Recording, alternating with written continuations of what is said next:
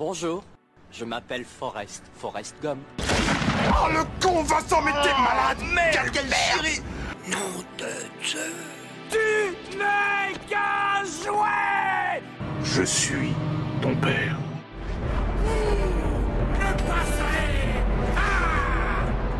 Je vais lui faire une offre qu'il ne pourra pas refuser. The name's Bond. James Bond. Vers l'infini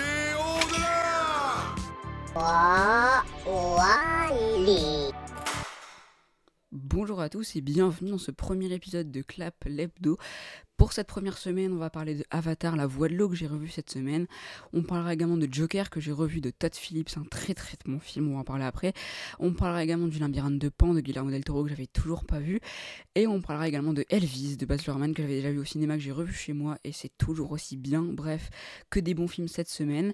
En fin d'épisode, on fera donc un débat de la semaine qui va traiter cette semaine, pour, donc pour cette première semaine, euh, des nouveaux cinémas, donc euh, toute cette technologie gadget pour moi, on en parlera à la fin, euh, tout ce qui est 4DX, euh, IMAX, euh, Onyx et tout ça. Mais avant ça, on passe aux actus de la semaine, c'est parti. La vie, c'est comme une boîte de chocolat. On ne sait jamais sur quoi on va tomber. Alors cette semaine, on n'a pas eu beaucoup d'actualités malheureusement, mais on a eu quand même quelques-unes qui étaient intéressantes. Déjà, Sony a annoncé que le film Spider-Man Across the Spider-Verse reprendrait son titre euh, original parce que euh, euh, le premier teaser était sorti en France, sauf qu'on a vu que le titre en français était Spider-Man seul contre tous. On, était tous d'accord pour dire que c'était à chier. Et du coup, Sony a pris une très bonne décision, ça faisait longtemps, de remettre le titre euh, en version originale qui était Spider-Man Across the Spider-Verse, qui est beaucoup plus logique euh, parce que ça reste la trilogie Spider-Verse. Déjà, le premier s'appelait en français New Generation pour aucune raison, alors qu'en VO il s'appelait Into the Spider-Verse qui était beaucoup plus euh, logique et beaucoup plus significatif pour le film. Donc là, ils reprennent du coup le titre Across the Spider-Verse qui est très bien. Euh, donc euh, voilà, j'espère qu'ils vont faire ça pour le troisième qui s'appelle en VO euh, Beyond the Spider-Verse qui refont pas un titre en français, mais je pense qu'ils ont un peu appris leurs erreurs. Et Sony a pris une bonne décision, ça faisait longtemps. Également, euh, Universal est poursuivi pour bande-annonce trompeuse de Yesterday, donc Yesterday, pardon, et donc un film euh, un peu version Beatles, de ce que j'ai compris. où En gros, c'est un mec qui se réveille dans un monde où les Beatles n'existent pas, et du coup il reprend leur chanson et devient une star et tout, bref. Et donc dans la bande-annonce, on avait Anna Dermas qui est même pas dans le film, parce qu'elle a été coupée au montage. Et sur ça, je suis un petit peu embêté. Parce que d'un côté, ils auraient pu prévoir qu'elle serait coupée au montage, déjà.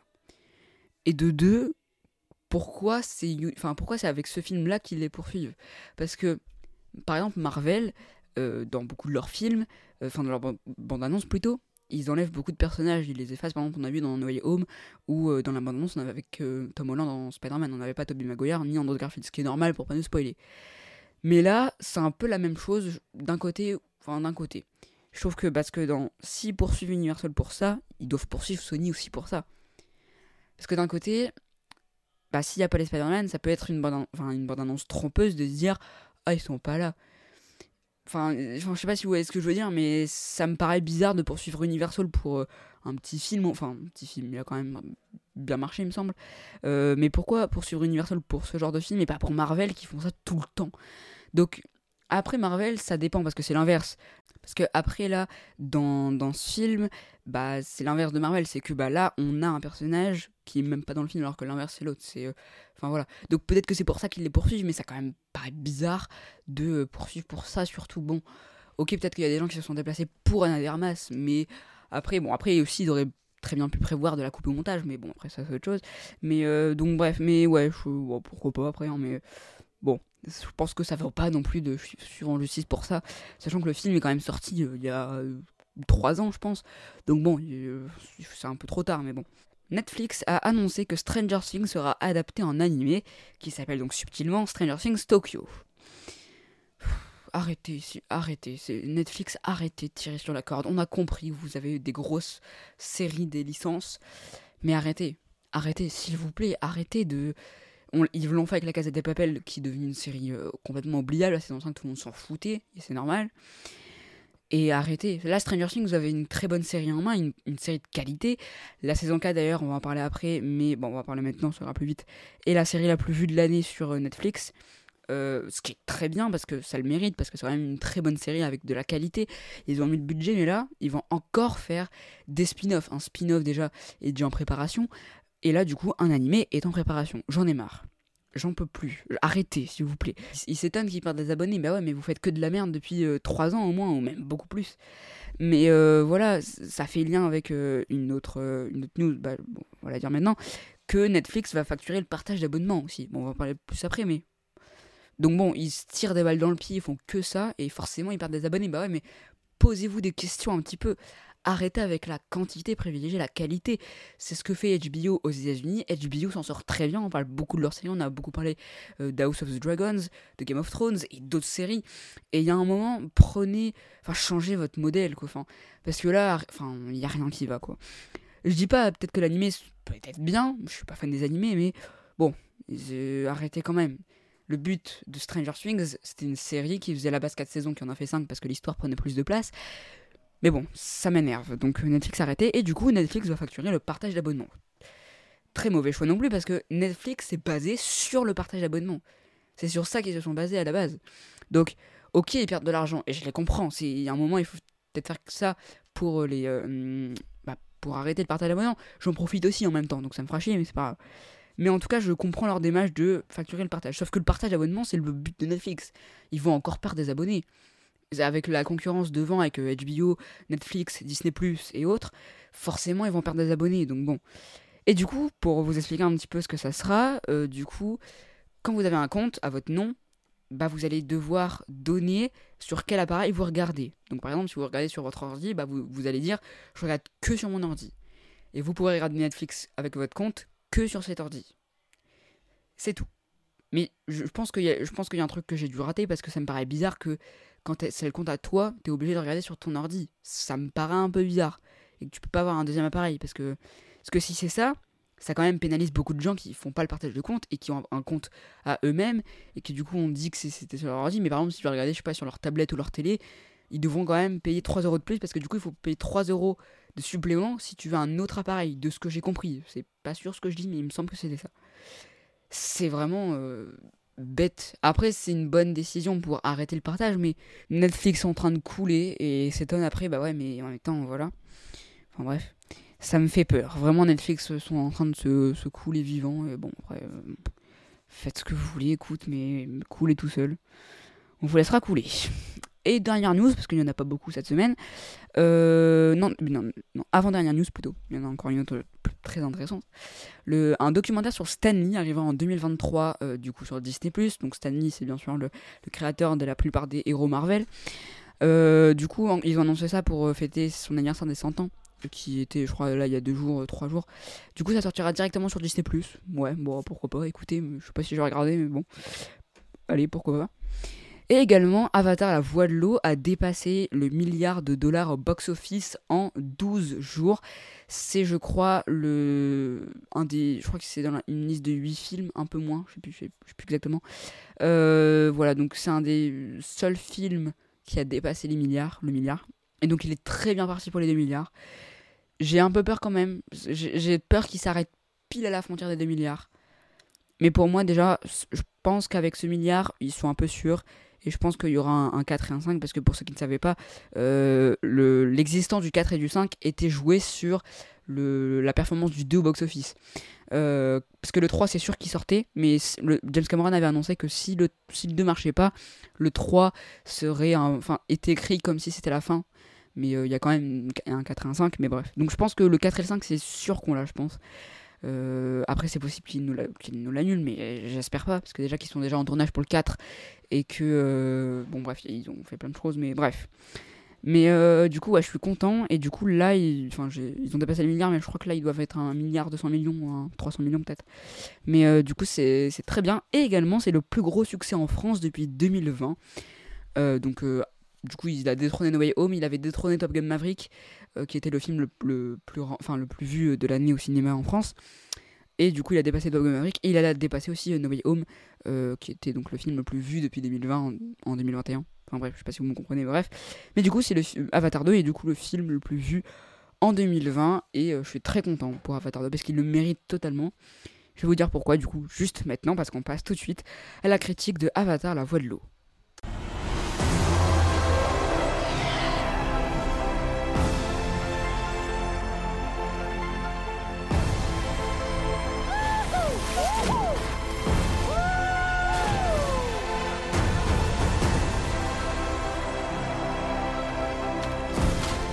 Cannot let you bring your war here. Outcast. That's all they see. I see you.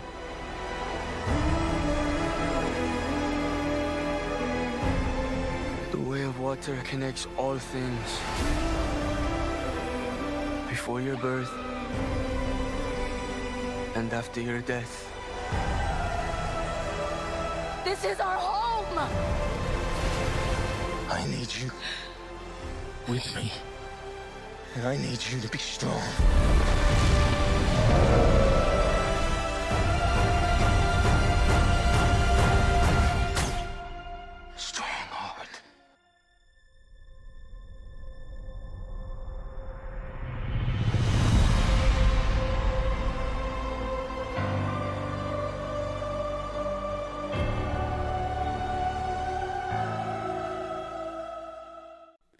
Avatar la voix de l'eau est toujours réalisé par James Cameron.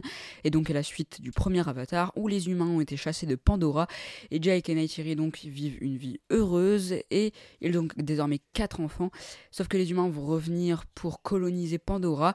Et donc la famille de Jake et Neytiri du coup vont devoir se battre. Mais maintenant c'est trop dangereux car le Quaritch est de retour. Et donc ils vont devoir migrer vers les peuples de l'eau, les Metcalina. Avatar, la voix de l'eau, est donc sorti le 14 décembre au cinéma. Et pour moi, c'est le meilleur film de l'année. Déjà, c'est un très très très bon film et même un chef-d'œuvre. Je vais vous expliquer pourquoi après.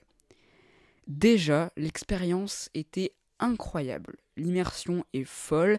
On est dans Pandora et surtout, je sais pas si vous, savez, mais il y a eu un petit truc où des gens sont tombés en, en, dépression parce que après avoir vu Avatar parce que Pandora était tellement beau que quand tu vois notre planète tu te poses des questions. Et du coup ils sont tombés en dépression. Bah, c'est compréhensible.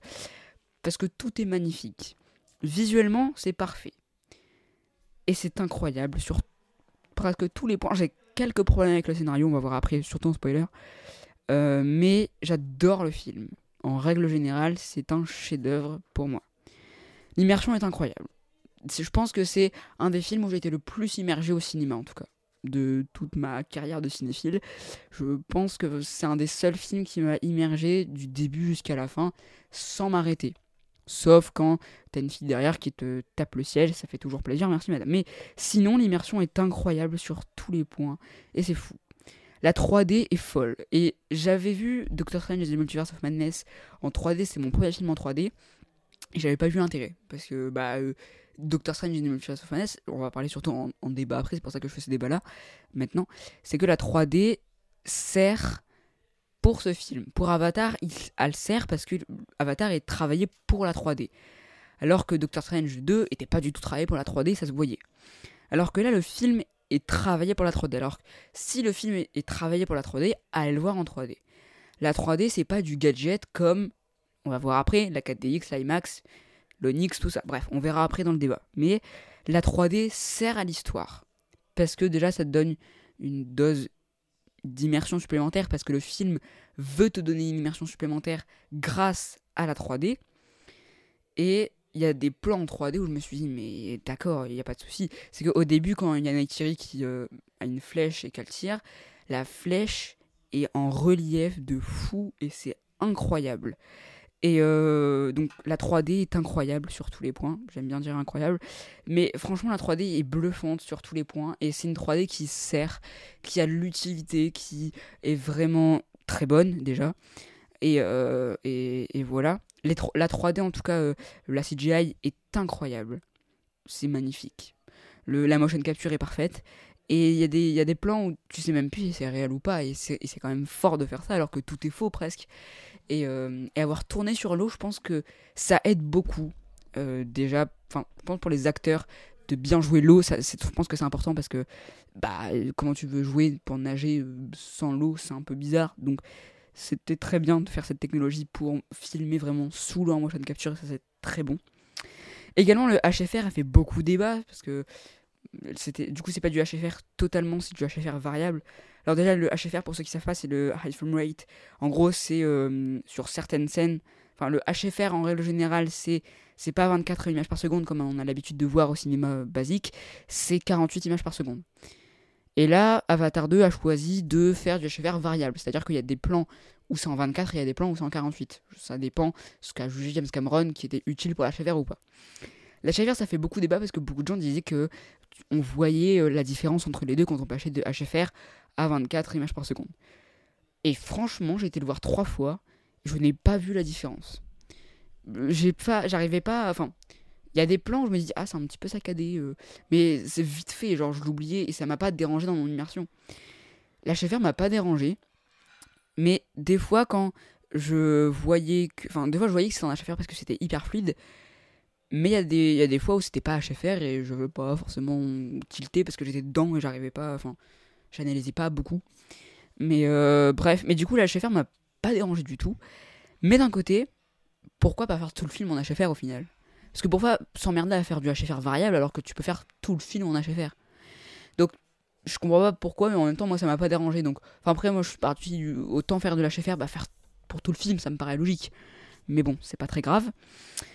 Visuellement, bah, c'est magnifique, hein, je, le redis, mais c'est incroyable sur euh, tous les points. C'est le film le plus, pas le plus beau au monde, hein, mais euh, technologiquement parlant, c'est un film magnifique et euh, qui a réussi à, se réinventer après le premier Avatar. Qui, enfin, je pense que quand tu regardes les comparaisons entre le premier et le deuxième, il y a un truc frappant, c'est que déjà les détails sur la peau. Il y a un moment où Kiri, et je veux pas, je veux pas spoiler, mais euh, est allongé en gros et on voit son ventre. On a tous les détails d'un ventre humain sur les navis. Enfin, genre on a, on a les poils, on a, on a vraiment la peau, on a tout et c'est incroyable. Comment c'est possible de faire ça en 2023 Du coup, 22 mais 23. C'est. On connaît James Cameron, il va toujours plus loin. Mais là, c'était incroyable sur tous les points parce que c'est magnifique. Au niveau du scénario, je trouve que les personnages sont hyper attachants, que ce soit tous les enfants, donc euh, Loak, euh, Kiri et Took, sont incroyables. On se, on se concentre vraiment beaucoup sur ce film, sur Loak, qui est le personnage vraiment central. Je vais pas révéler pourquoi, mais et qui est un personnage hyper intéressant. Au début, je me suis dit, il commence vachement à me saouler, mais euh, ça va. Franchement, il, est très bien, il est très attachant. Tous les personnages sont attachants. Et euh, t'as envie d'être avec eux, t'es avec eux pour cette guerre, entre guillemets. C'est incroyable. Et je pense que ce film va énormément diviser. Parce que je sais pas fait pour tout le monde, je pense. C'est. Il faut vraiment être pris par l'univers, quoi. Euh, parce que j'ai l'impression que le film est vraiment coupé en trois, enfin c'est comme ça que moi je le vois. La première partie qui peut paraître un peu longue, mais moi franchement je pas vu, enfin franchement le film dure 3 heures, j'ai rien vu passer, c'est passé très vite. En tout cas on a la première partie qui est assez longue, qui doit faire peut-être 50 minutes, où, euh, où c'est l'intro, je peux pas révéler, on va plus en parler en spoiler, mais voilà où il y a beaucoup de choses qui se passent. Et euh, après on a vraiment le milieu où c'est très lent, on prend son temps, et moi j'étais absorbé par les visuels, du coup je voyais pas le temps passer parce que tellement j'étais dedans et j'étais là, mais waouh! Et du coup, je pense que c'est cette deuxième partie qui, que les gens détesteront parce que bah, c'est très lent. Il faut vraiment être pris par le film, être pris par l'univers, être pris par les visuels pour vraiment bah, aimer le film et, euh, et être dans cette partie-là. Donc, euh, incroyable. Et aussi, du coup, la, deuxième la dernière partie, c'est vraiment le combat final euh, qui est très inventif et qui est incroyable. On en parle pareil plus en spoiler. Mais euh, bref. Après, il y a quelques problèmes au niveau du scénario. C'est-à-dire qu'il y a des personnages, euh, par exemple Kiri Quaritch. J'ai pas trop compris d'où ils viennent. Parce que ça, enfin, Quaritch, je vais plus en spoiler, mais ça fait très facilité scénaristique. Et Kiri, ça a l'air d'être un peu compliqué, mais ça se voit qu'il prépare le terrain pour les suites. Donc c'est pas plus mal en même temps, mais c'est vrai que dans tout le film, ça fait un peu genre euh, tais-toi, euh, c'est bon, euh, va dans le film, mais enfin le fameux ta gueule c'est magique. Enfin vraiment c'est un peu ça, c'est un peu ça le ressenti que j'ai avec Kiri. Mais je pense qu'ils ils diront plus bien sûr dans, dans les suites. Et j'espère bien parce que sinon je suis un peu frustré. et aussi pour parler de Quaritch, j'ai eu le même problème pour le premier que j'ai encore dans le 2, c'est que c'est un méchant très oubliable, je trouve, avec des motivations, même s'il a une motivation en plus, je vais pareil en parler en spoiler, mais euh, il a une motivation en plus qui est très intéressante. Mais c'est pas vraiment une motivation, mais on en parlera en spoiler. Mais en tout cas, je trouve que il a, il a pas ce, il a du un peu de charisme, mais, je veux dire, il a pas ce visuellement, c'est pas un méchant, je vais m'en souvenir parce que il est un peu trop, euh, un peu trop cari- ca- caricatural un petit peu, je trouve. Il a pas cet aspect euh, physique où il est marquant. Par exemple, dans le premier, il avait cet, petit aspect qui était là vite fait, mais ce- cette griffe sur la tête qu'il a plus maintenant. Et je trouve ça un peu bizarre parce que, bon, il a pas en tout cas de. Et moi, ça me dérange. Par exemple, je sais pas, quand tu penses à Dark Vador, tu penses à sa tête. Quaritch, pas du tout. Et, euh, et il a pas ce, truc de méchant où tu vas t'en rappeler. Et c'est et un petit peu le même problème que j'avais pour le premier que j'ai encore pour celle-là, pour ce film-là. Mais bon, après, c'est pas très grave, mais j'avoue, bon, j'aurais aimé que Quaritch soit un peu mieux traité, même s'il est assez bien traité quand même. hein, mais euh, bref, on va en parler après. Euh, et aussi le fait qu'il migre vers l'eau. Un peu débile, je trouve. Parce que je pense qu'ils auraient dû donner plus de raisons. On va en parler aussi en spoiler, hein, je suis désolé, mais, mais euh, ils auraient dû donner un peu plus de raisons de pourquoi ils migrent vers l'eau, parce que ça quand même paraît un petit peu gros et un petit peu trop. on y va, on n'a pas le temps, et ça fait un petit peu con. Mais bref. Et aussi, beaucoup de gens ont, dit ça sur le premier Avatar et disent ça aussi sur le 2, c'est que l'histoire est hyper simple. Moi, j'ai un truc très simple. C'est que oui, l'histoire est super simple, je suis d'accord avec vous. C'est très simple. On a vu ça, ça beaucoup de fois, mais en même temps, c'est le cinéma. Le cinéma, c'est bien souvent les mêmes histoires, pratiquement. C'est juste la façon dont c'est tourné. La fin, je sais pas, il y a plein de films, euh, je sais pas, je vais prendre le genre par exemple des Houdonites. Par exemple, il y a Glass Onion qui est sorti il y a pas longtemps, où c'est la même histoire que dans plein de films. On cherche qui est le meurtrier. Alors que du coup, la, la, la, la, le, scénario sera écrit différemment que les autres. Et là, c'est pareil. C'est ok, on a une histoire, euh, on a un plan qui est simple, mais quand c'est tellement bien fait, quand c'est bien fait, on peut pas dire que c'est une histoire trop simple. Enfin, pour moi, je peux pas dire ça. C'est tellement bien écrit. Enfin, tellement bien écrit. Il y a quand même quelques problèmes que j'ai un petit peu. Mais dans le fond, c'est quand même hyper bien écrit et hyper bien euh, contextualisé, hyper bien développé. Et on peut dire que c'est simple. Mais quand c'est bien fait et que c'est simple, bah, excusez-moi, mais on peut pas dire que oh, c'est simple, c'est nul. Non, c'est pas un défaut que ça soit simple. Bon, bref, mais euh, ça, c'est autre chose. Et aussi, ça se voit aussi que du coup, puisque dans le premier, je pense qu'il n'y avait pas de suite prévue, je pense, c'était pas. euh, Je pense que James Cameron aurait bien voulu, mais, euh, mais euh, c'était pas prévu quand il, faisait le 1. Donc ça veut dire qu'il repose quand même certaines bases qu'on n'avait pas euh, dans le premier, euh, qui n'étaient pas données dans le premier. Enfin, dans le premier, on a quand même les codes de l'univers, tout ça, mais qu'on garde pour le 2, mais il y a quand même beaucoup de choses qu'on nous redonne, qu'on nous re- reconceptualise pour qu'on comprenne après la suite. Donc ça doit que c'est un film aussi pour poser les bases et que après on verra ce qui se passe, mais bref. Et également, j'ai trouvé que, et je pensais pas que ça allait être comme ça, mais on voit beaucoup, beaucoup les enfants. Je pensais pas qu'on verrait autant les enfants euh, que ça, parce que je pensais vraiment que ça allait être le film transition vers euh, Jake et Neytiri les enfants. Et Jake et Neytiri au final, et je pense que c'est un petit défaut aussi, c'est qu'on les voit pas assez pour moi. Neytiri, mon perso préféré du, du 1 et du 2 aussi, mais on la voit pas assez. Elle est très, elle est très intéressante dans le 2, mais on la voit pas assez pour moi. Et j'aurais tellement aimé la voir plus, parce qu'elle reste là, la petite mère tranquille euh, qui, qui, se bat quand, quand elle doit se battre, et c'est tout. Et je trouve ça un petit peu bête, même si elle a un petit développement qui est intéressant, mais qu'on voit pas assez pour moi. Mais bref. Et aussi, euh, j'adore. Enfin, Jake aussi euh, est un petit peu peu présent, je trouve. Il est un peu. euh, c'est pas qu'il est peu présent, c'est qu'il est un peu. il est là, mais il sert qu'à une chose. Ce que je vais dire tout de suite en spoiler après. Voilà donc pour ma critique un peu sans spoiler, mais on passe vite en spoiler parce que j'ai plein de trucs à dire en spoiler du coup. C'est parti, du coup, spoiler. Donc si vous êtes encore là, c'est que vous voulez faire spoiler ou que vous avez déjà lu le film. Alors déjà, du coup, pour revenir à Jake, Jake est vraiment juste là pour engueuler les gosses, et surtout Loak, et c'est tout. Et je trouve ça un peu dommage. Enfin, aussi, il est un peu là pour euh, Quaritch, pour donner vraiment la motivation à Quaritch. Mais euh, voilà, je trouve ça un peu bête. Et du coup, pour revenir à Quaritch, le fait qu'il s'est réincarné en. Enfin, c'est un peu bête, c'est un peu gros surtout. Et, mais du coup, s'ils ont fait ça avec Quaritch, pourquoi ils n'ont pas fait ça avec le frère de Jake? Ça aurait été logique. Mais bon, après, bon, ça, ça se voit qu'ils n'avaient pas d'idée. Ils se sont dit, tiens, on va peut-être faire ça et ça, me- ça me dérange un peu. Parce que autant refaire un nouveau méchant au pire. Parce que Quaritch était déjà pas expert apprécié dans le premier. Autant faire un nouveau, quoi. J'aurais trop aimé un méchant, euh, un méchant vraiment, euh, bah un petit peu, je sais pas, un méchant marin, un monstre, je sais pas, un truc. Mais c'est vrai que Quaritch, bon, c'est un petit peu compliqué. Mais ouais. Et pareil, Spider, euh, du coup, qui est le fils de Quaritch. Déjà, je, je sais pas pourquoi, j'aime- je suis pas fan de ce perso. Je, il m'énerve un peu. Mais euh, il vient d'où? Parce que, ok, du coup, on dit que c'est Quaritch, le père de Spider, et qu'il l'a eu bah, avant de mourir. Pareil, c'est un, un petit peu gros, je trouve. Enfin, c'est un peu. Bon.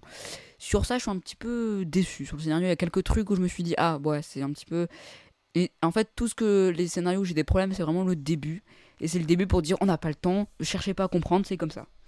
Ça, j'ai un peu de mal. Mais après, c'est que pendant le début où j'ai des problèmes avec ça, et pas la suite. Mais pareil, pourquoi ils migrent vers l'eau au final? Parce que, ok, ils veulent fuir, mais ils savent très bien que euh, bah, Quaritch va les retrouver, c'est logique. Donc bon, c'est un peu bête. Et j'aurais aimé aussi qu'on explore un peu plus le, le, le, Quaritch en Navi. Parce que du coup, Quaritch devient un Navi.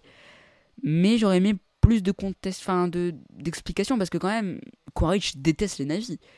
Et j'aurais bien aimé avoir ce parallèle entre Spider qui veut être un Navi et Quaritch qui a un Navi alors qu'il l'a pas voulu. Et je me suis dit, il y a un parallèle hyper intéressant à explorer et il l'explore pas. Peut-être dans la suite, hein, je sais pas, mais c'est vrai que j'aurais hyper euh, aimé qu'il voilà, qu'il explore un petit peu ce côté où, bah, d'un côté, t'as Spider qui rêve d'être un Navi euh, plus, plus, enfin, plus que tout, et Quaritch qui, bah non, il voulait pas être un, un Navi à la base. Donc, bon, ça, je suis un peu déçu. Mais euh, bref.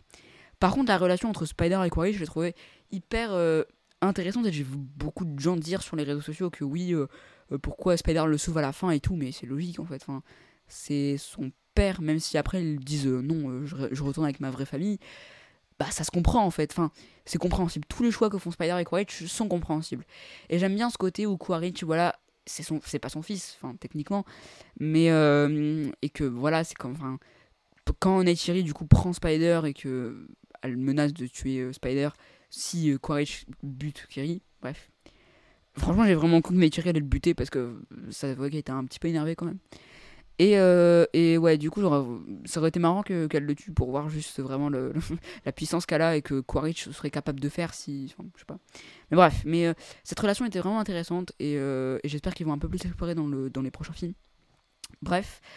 Et le, du coup, le, la deuxième partie, du coup, que j'ai pas dit en, en non-spoiler, qui m'a hyper intéressé, qui m'a hyper captivé, c'est la partie découverte de l'eau. C'est-à-dire que, du coup, je disais que la première partie, c'était vraiment où voilà, les humains sont revenus, ils pètent un câble, c'est la guerre entre les nazis et les humains tout le temps, tout le temps, tout le temps. Et après, euh, la découverte, donc ils mig- ils migrent vers l'eau, et après, c'est la découverte. Et après, c'est du coup euh, bah, le combat final, qui est d'ailleurs hyper inventif.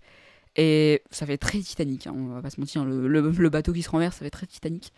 Mais j'adore ce combat final qui est hyper original, qui est hyper beau visuellement. De toute façon, tout est beau. Mais, euh, mais franchement, c'était très très intéressant. Et ça, j'ai beaucoup aimé. Mais par contre, la partie, le, le partie qui m'a le plus, que j'ai préférée, c'est vraiment la deuxième partie de la découverte où c'est magnifique et on prend le temps vraiment.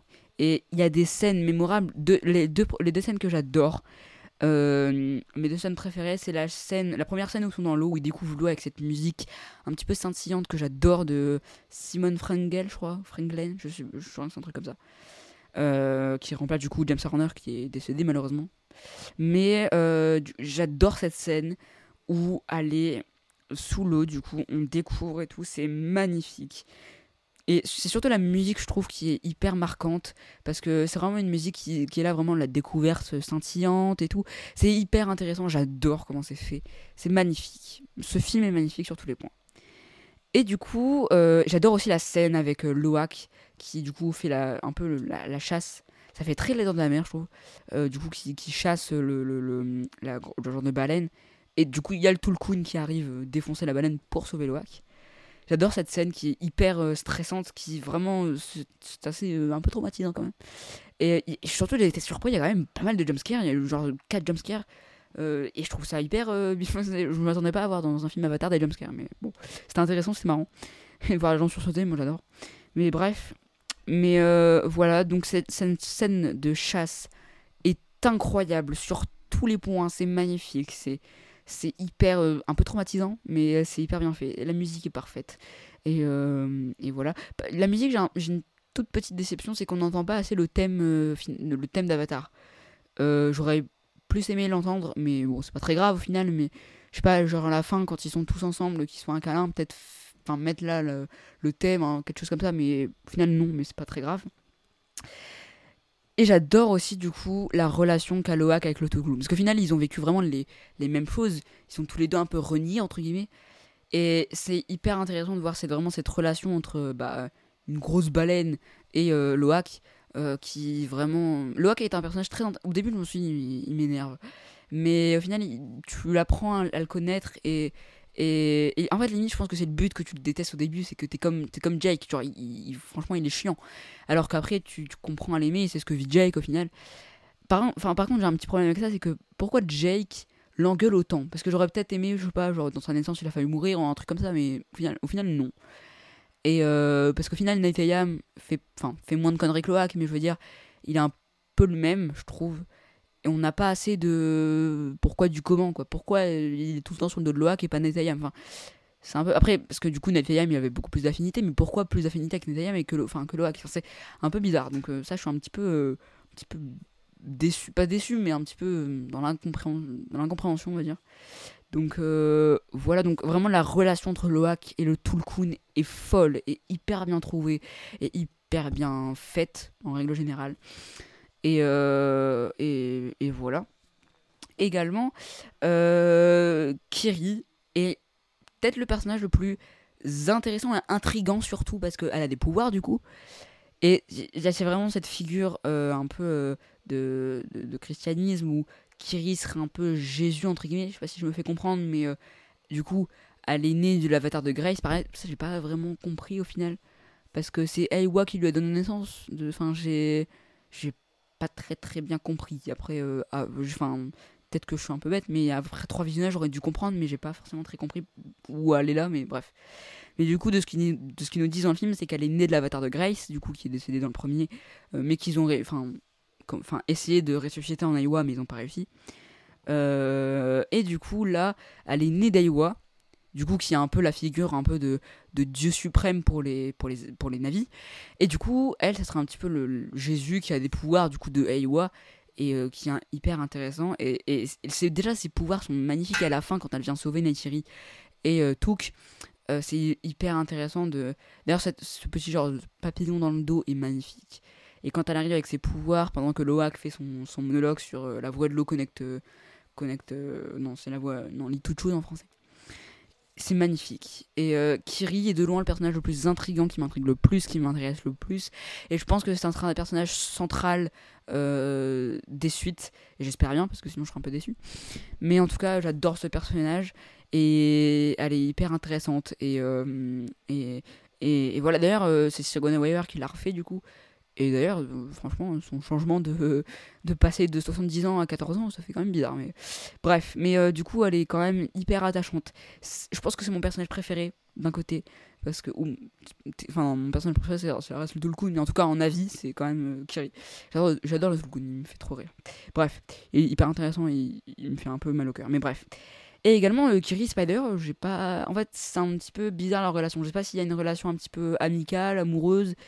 C'est pas. Alors que par exemple, du côté de, de Loak et de, euh, de Tireya, je crois que c'est Tireya, euh, ouais, il y a vraiment un, un amour qui se crée et c'est hyper touchant et je pense que ça ira loin et je suis très content de ça. Mais euh, là, c'est pas très clair entre Kiri et Spider, donc je sais pas si. Je sais pas. Mais bref. Et, et aussi, enfin, la, la, grande mort de ce film, c'est Ayam. Je m'attendais pas du tout. Je pensais vraiment que ça allait être Neytiri qui, qui passerait, mais au final, pas du tout. Du coup, euh, est mort. Du coup. Alors, d'un côté, je suis un peu déçu de sa mort, mais pas trop non plus. C'est-à-dire que je suis déçu du côté où bah, on l'a pas assez vu dans le film, on ne s'est pas assez attaché pour être vraiment. euh, euh, bah voilà, euh, pris par sa mort, entre guillemets. Mais en tout cas, enfin, d'un côté, c'est une mort aussi qui sert du coup à Jake de préf, pas préférer, mais de donner un peu plus d'importance à Loak vis-à-vis de Jake, que Jake donne un peu plus d'importance à Loak dans sa vie, bref, et que je suis un peu plus fier de lui. Donc ça c'était intéressant, mais j'avoue qu'on le voit pas assez pour être touché par sa mort, et c'est un petit peu vite expédié, je trouve. Enfin, au moment où il est du coup sur le, une genre de roche, il est avec son corps, machin, il y a Neytiri qui pleure, machin, et d'un côté t'as Jake qui pleure, mais ça se voit qu'il n'arrête pas à réaliser. Mais je me suis dit, ok, là, il réalise pas, mais après, il replaira comme un. Je sais pas, il, il replaira, mais au final, pas du tout. Et après, du coup, après le combat final et tout, il n'y a pas un moment où il est là, où, où, il pleure, enfin. J'ai l'impression que Jake s'en fout un peu. Enfin, je sais pas comment dire, mais après, c'est quand même son, son fils euh, préféré. Enfin, c'est pas son fils préféré, mais voilà, son, son premier fils. Enfin, bref. Mais, euh, mais du coup, ouais, sur, sur sa mort-là, je suis un peu déçu. Mais, euh, mais après, c'est pas extrêmement grave, mais. Mais, mais voilà. Également, Took n'est pas beaucoup là, elle est trop mimi, mais elle est pas beaucoup là. Il y a un peu aussi l'élément un peu, un peu, euh, bah, un peu, un peu comique. Euh, moi, j'adore sa réplique où elle est là, euh, genre, du coup, il y a les menottes, enfin, elle se fait faire les menottes, et après, elle est là, pourquoi je suis encore prisonnière J'adore Took. Bref, mais du coup, elle est pas, elle est pas beaucoup là, mais je pense qu'on la reverra pareil dans les suites. Mais bref, et surtout, la grosse symbolique de film, c'est vraiment la symbolique familiale qui est énormément présente et qui est le symbole du film. Et, et j'adore cette symbolique, elle est hyper intéressante. Et, et, voilà, donc j'adore ce film en règle générale. Et j'ai vu des gens, et je ne comprends pas, il y a des gens qui ont dit que euh, c'est un peu comme Avatar là, c'était un peu comme No Way Home, où No Way Home tout le monde aime parce qu'il y a la fan service. Et euh, du coup, Avatar c'est pareil mais avec les visuels. Mais vous êtes malade. Vous, vous comparez un chef-d'œuvre à Spider-Man No Way Home. Réfléchissez à votre vie avant de dire ça parce que. Non, je comprends qu'il y a des gens qui n'ont pas aimé, et très bien. Mais arrêtez de dire que c'est parce qu'on on a été donné par les. Alors, lui, oui, les visuels sont magnifiques, bien sûr. J'étais pris par les visuels, c'est ça la, principale raison qui m'a immergé. Mais je suis d'accord qu'il y a des problèmes scénaristiques, je suis d'accord. Mais je l'ai dit quand même. Et il faut arrêter de dire que ouais, vous avez été aveuglé par euh, les visuels. Non, non, c'est magnifique, je le redis, c'est magnifique, mais je dis que le scénario a quelques problèmes, mais ça fait quand même de ce film un chef-d'œuvre parce que je vais vous dire pourquoi je dis que c'est un chef-d'œuvre. Je dis que c'est un chef-d'œuvre parce que il est arrivé à, vraiment à une, à une dose d'immersion que j'ai jamais vue. Et je pense que j'ai jamais été immergé comme ça dans un film. Parce que je pense que c'est ça qu'on recherche, enfin, que moi je recherche dans un film, c'est vraiment d'être l'immersion. Je peux pas regarder un film si je suis pas immergé, je m'ennuie, non, j'arrête. Alors que Avatar, il faut être immergé, il faut être dedans, et c'est le but. Donc non, vous pouvez pas dire que euh, c'est juste les visuels qui font que ouais, tout le monde aime et tout. Non, vous vous trompez totalement. Non. Alors que oui, oui, du côté scénario, il y a beaucoup de problèmes. Il y a quand même quelques problèmes où je me dis bon, là c'est un petit peu euh, étrange. Mais mais d'un côté, c'est ce qui fait aussi que c'est un film. Un film ne peut pas être parfait. Arrêtez de dire qu'un film est un chef-d'œuvre s'il est parfait. C'est pas vrai. Il y a toujours des problèmes à un film, que vous le vouliez ou non. Il y a, pour moi, il y a toujours des problèmes à un film. Mais euh, que ce soit des petits ou des gros, hein, mais bref. Mais là, pour ce film, c'est un chef-d'œuvre parce qu'il arrive à une, un- une dose d'immersion incroyable et toutes les, euh, les, euh, comment, les, les critiques de scénario que je viens de vous dire, c'est ce que je me suis dit par réflexion après le visionnage. Je me suis pas dit ça dans mes trois visionnages. Ah ouais, ça fait un petit problème, c'est un peu bizarre. À aucun moment dans le visionnage, j'ai relevé ces problèmes. J'ai relevé ces problèmes après euh, la séance. Donc bref, mais euh, donc voilà. Donc pour conclure du futur Avatar, la voix de l'eau, j'y ai fait assez longtemps. Euh, c'est du coup malgré quelques problèmes scénaristiques, Avatar, la voix de l'eau est pour moi le meilleur film de l'année et un chef-d'œuvre parce que déjà même visuellement c'est incroyable, c'est immersif.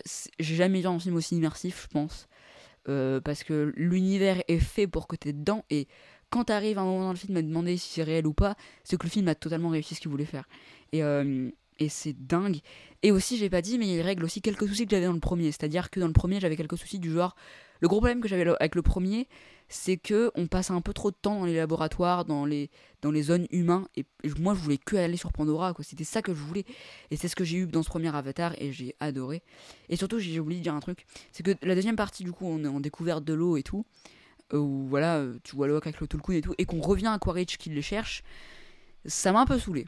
Parce que Quaritch, euh, c'est pas un personnage que j'adore, que je trouve, c'est pas un personnage que je trouve intéressant, sauf avec Spider. Mais j'avoue que j'étais un petit peu déçu par, euh, bah, par le fait que, bah en fait, c'est pas que j'étais déçu, mais qu'on passe d'un, moment magnifique où t'es dedans et tout est incroyable, enfin t'es hypnotisé, avec un moment où Quaritch juste les recherche et chasse et Tulkun. Bon, c'est- j'avoue que c'était un petit peu, j'étais là, mais les parties comme ça sont très très très bien avec Quaritch. Mais tellement les parties dans l'eau et la découverte étaient tellement chef-d'œuvresques que quand tu passes à Quaritch, tu dis ouais, bon, c'était mieux avant, mais ça reste quand même des très bonnes parties, mais bref. Et euh, du coup, je pense qu'on va assister à l'une des plus grandes sagas du cinéma avec cette saga Avatar. Je pense que déjà, ce sera l'une des sagas les plus rentables, peut-être la plus rentable euh, au box-office du monde, euh, jamais enregistrée dans le cinéma. Et, et je pense que ça sera une, une des meilleures sagas qu'on aura vues. Et euh, moi, ce que, je crains avec Disney, c'est que, un peu comme Netflix, on en parlera, on en parlera, on en parlait après, par- pardon, que euh, qui tire un peu trop sur la cause, qui fait des, séries spin-off et tout. S'il vous plaît, Disney, écoutez-moi, si vous m'écouterez pas, mais c'est pas grave. Ne faites pas de séries spin-off, ça ne sert à rien. Moi, tout ce que je veux, c'est 5 films à la hauteur de cet Avatar 2 et pas de série, et pas de film spin-off, pas de. Non. 5 films, arrêtez-vous là et point. Vous avez une grande saga entre les mains, alors faites pas n'importe quoi parce que sinon ça va être vraiment nul. Et James Cameron l'a dit en plus, je suis très heureux, que ils sont pas prêts pour une série parce que la motion capture et les effets spéciaux sont pas prêts pour une série, ils sont pas prêts pour plus, en tout cas, de, de, de, de, durée d'un film en tout cas. Et ça, c'est une très bonne chose. Et, euh, et, et voilà. Et surtout, pour terminer, je pense que là, je vais me faire un peu des ennemis, mais ce film concurrence, et même pas il concurrence, juste il défonce tous les Marvel un par un. Le combat final est mieux que tous les Marvel. Euh, tout le film est mieux que tous les Marvel. C'est mon avis, hein, je le redis, c'est mon avis à moi, vous avez la pareil, c'est très bien pour vous. Mais je pense que le film, ne, on peut pas comparer ça avec un Marvel parce qu'il le défonce dans tous les cas.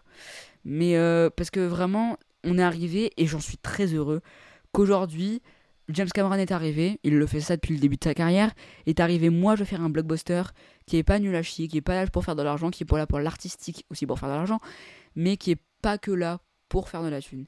Et c'est ça que j'adore avec James Cameron, c'est que ok il repousse beaucoup de, de, de, de technologies, qu'il qu'il a, inventé beaucoup de choses, mais surtout son désir, enfin pour moi c'est ce que je préfère avec lui, c'est que il fait des blockbusters pour l'artistique et pas pour l'argent, ce qu'ils font de plus en plus. Et l'artistique on le passe un peu euh, à côté, notamment avec les Marvel. Et, euh, et là, et là oui, là c'est un blockbuster, je veux voir que ça comme blockbuster euh, en salle, je veux voir que ça. Et je suis très heureux que ce film euh, marche au box-office. Et, euh, voilà quoi. Donc euh, pour, pour conclure, enfin, après 30 minutes de critique, je suis désolé. Avatar 2 est le meilleur film de l'année. Et concurrence tous les Marvel. Et est incroyable sur tous les points. Voilà donc pour ma critique d'Avatar la voix de l'eau. C'était assez long, je suis désolé. On passe tout de suite à la critique de Joker de Todd Phillips.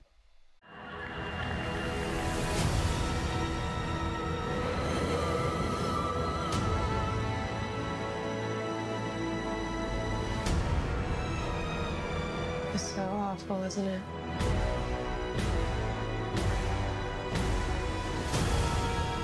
For my whole life, I didn't know if I even really existed. But I do. And people are starting to notice. You think this is funny? Is this a joke to you?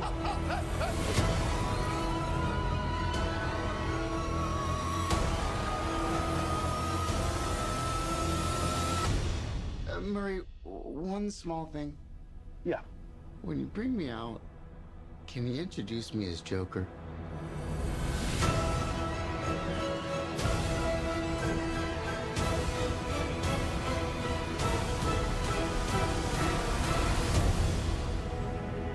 Send in the clowns.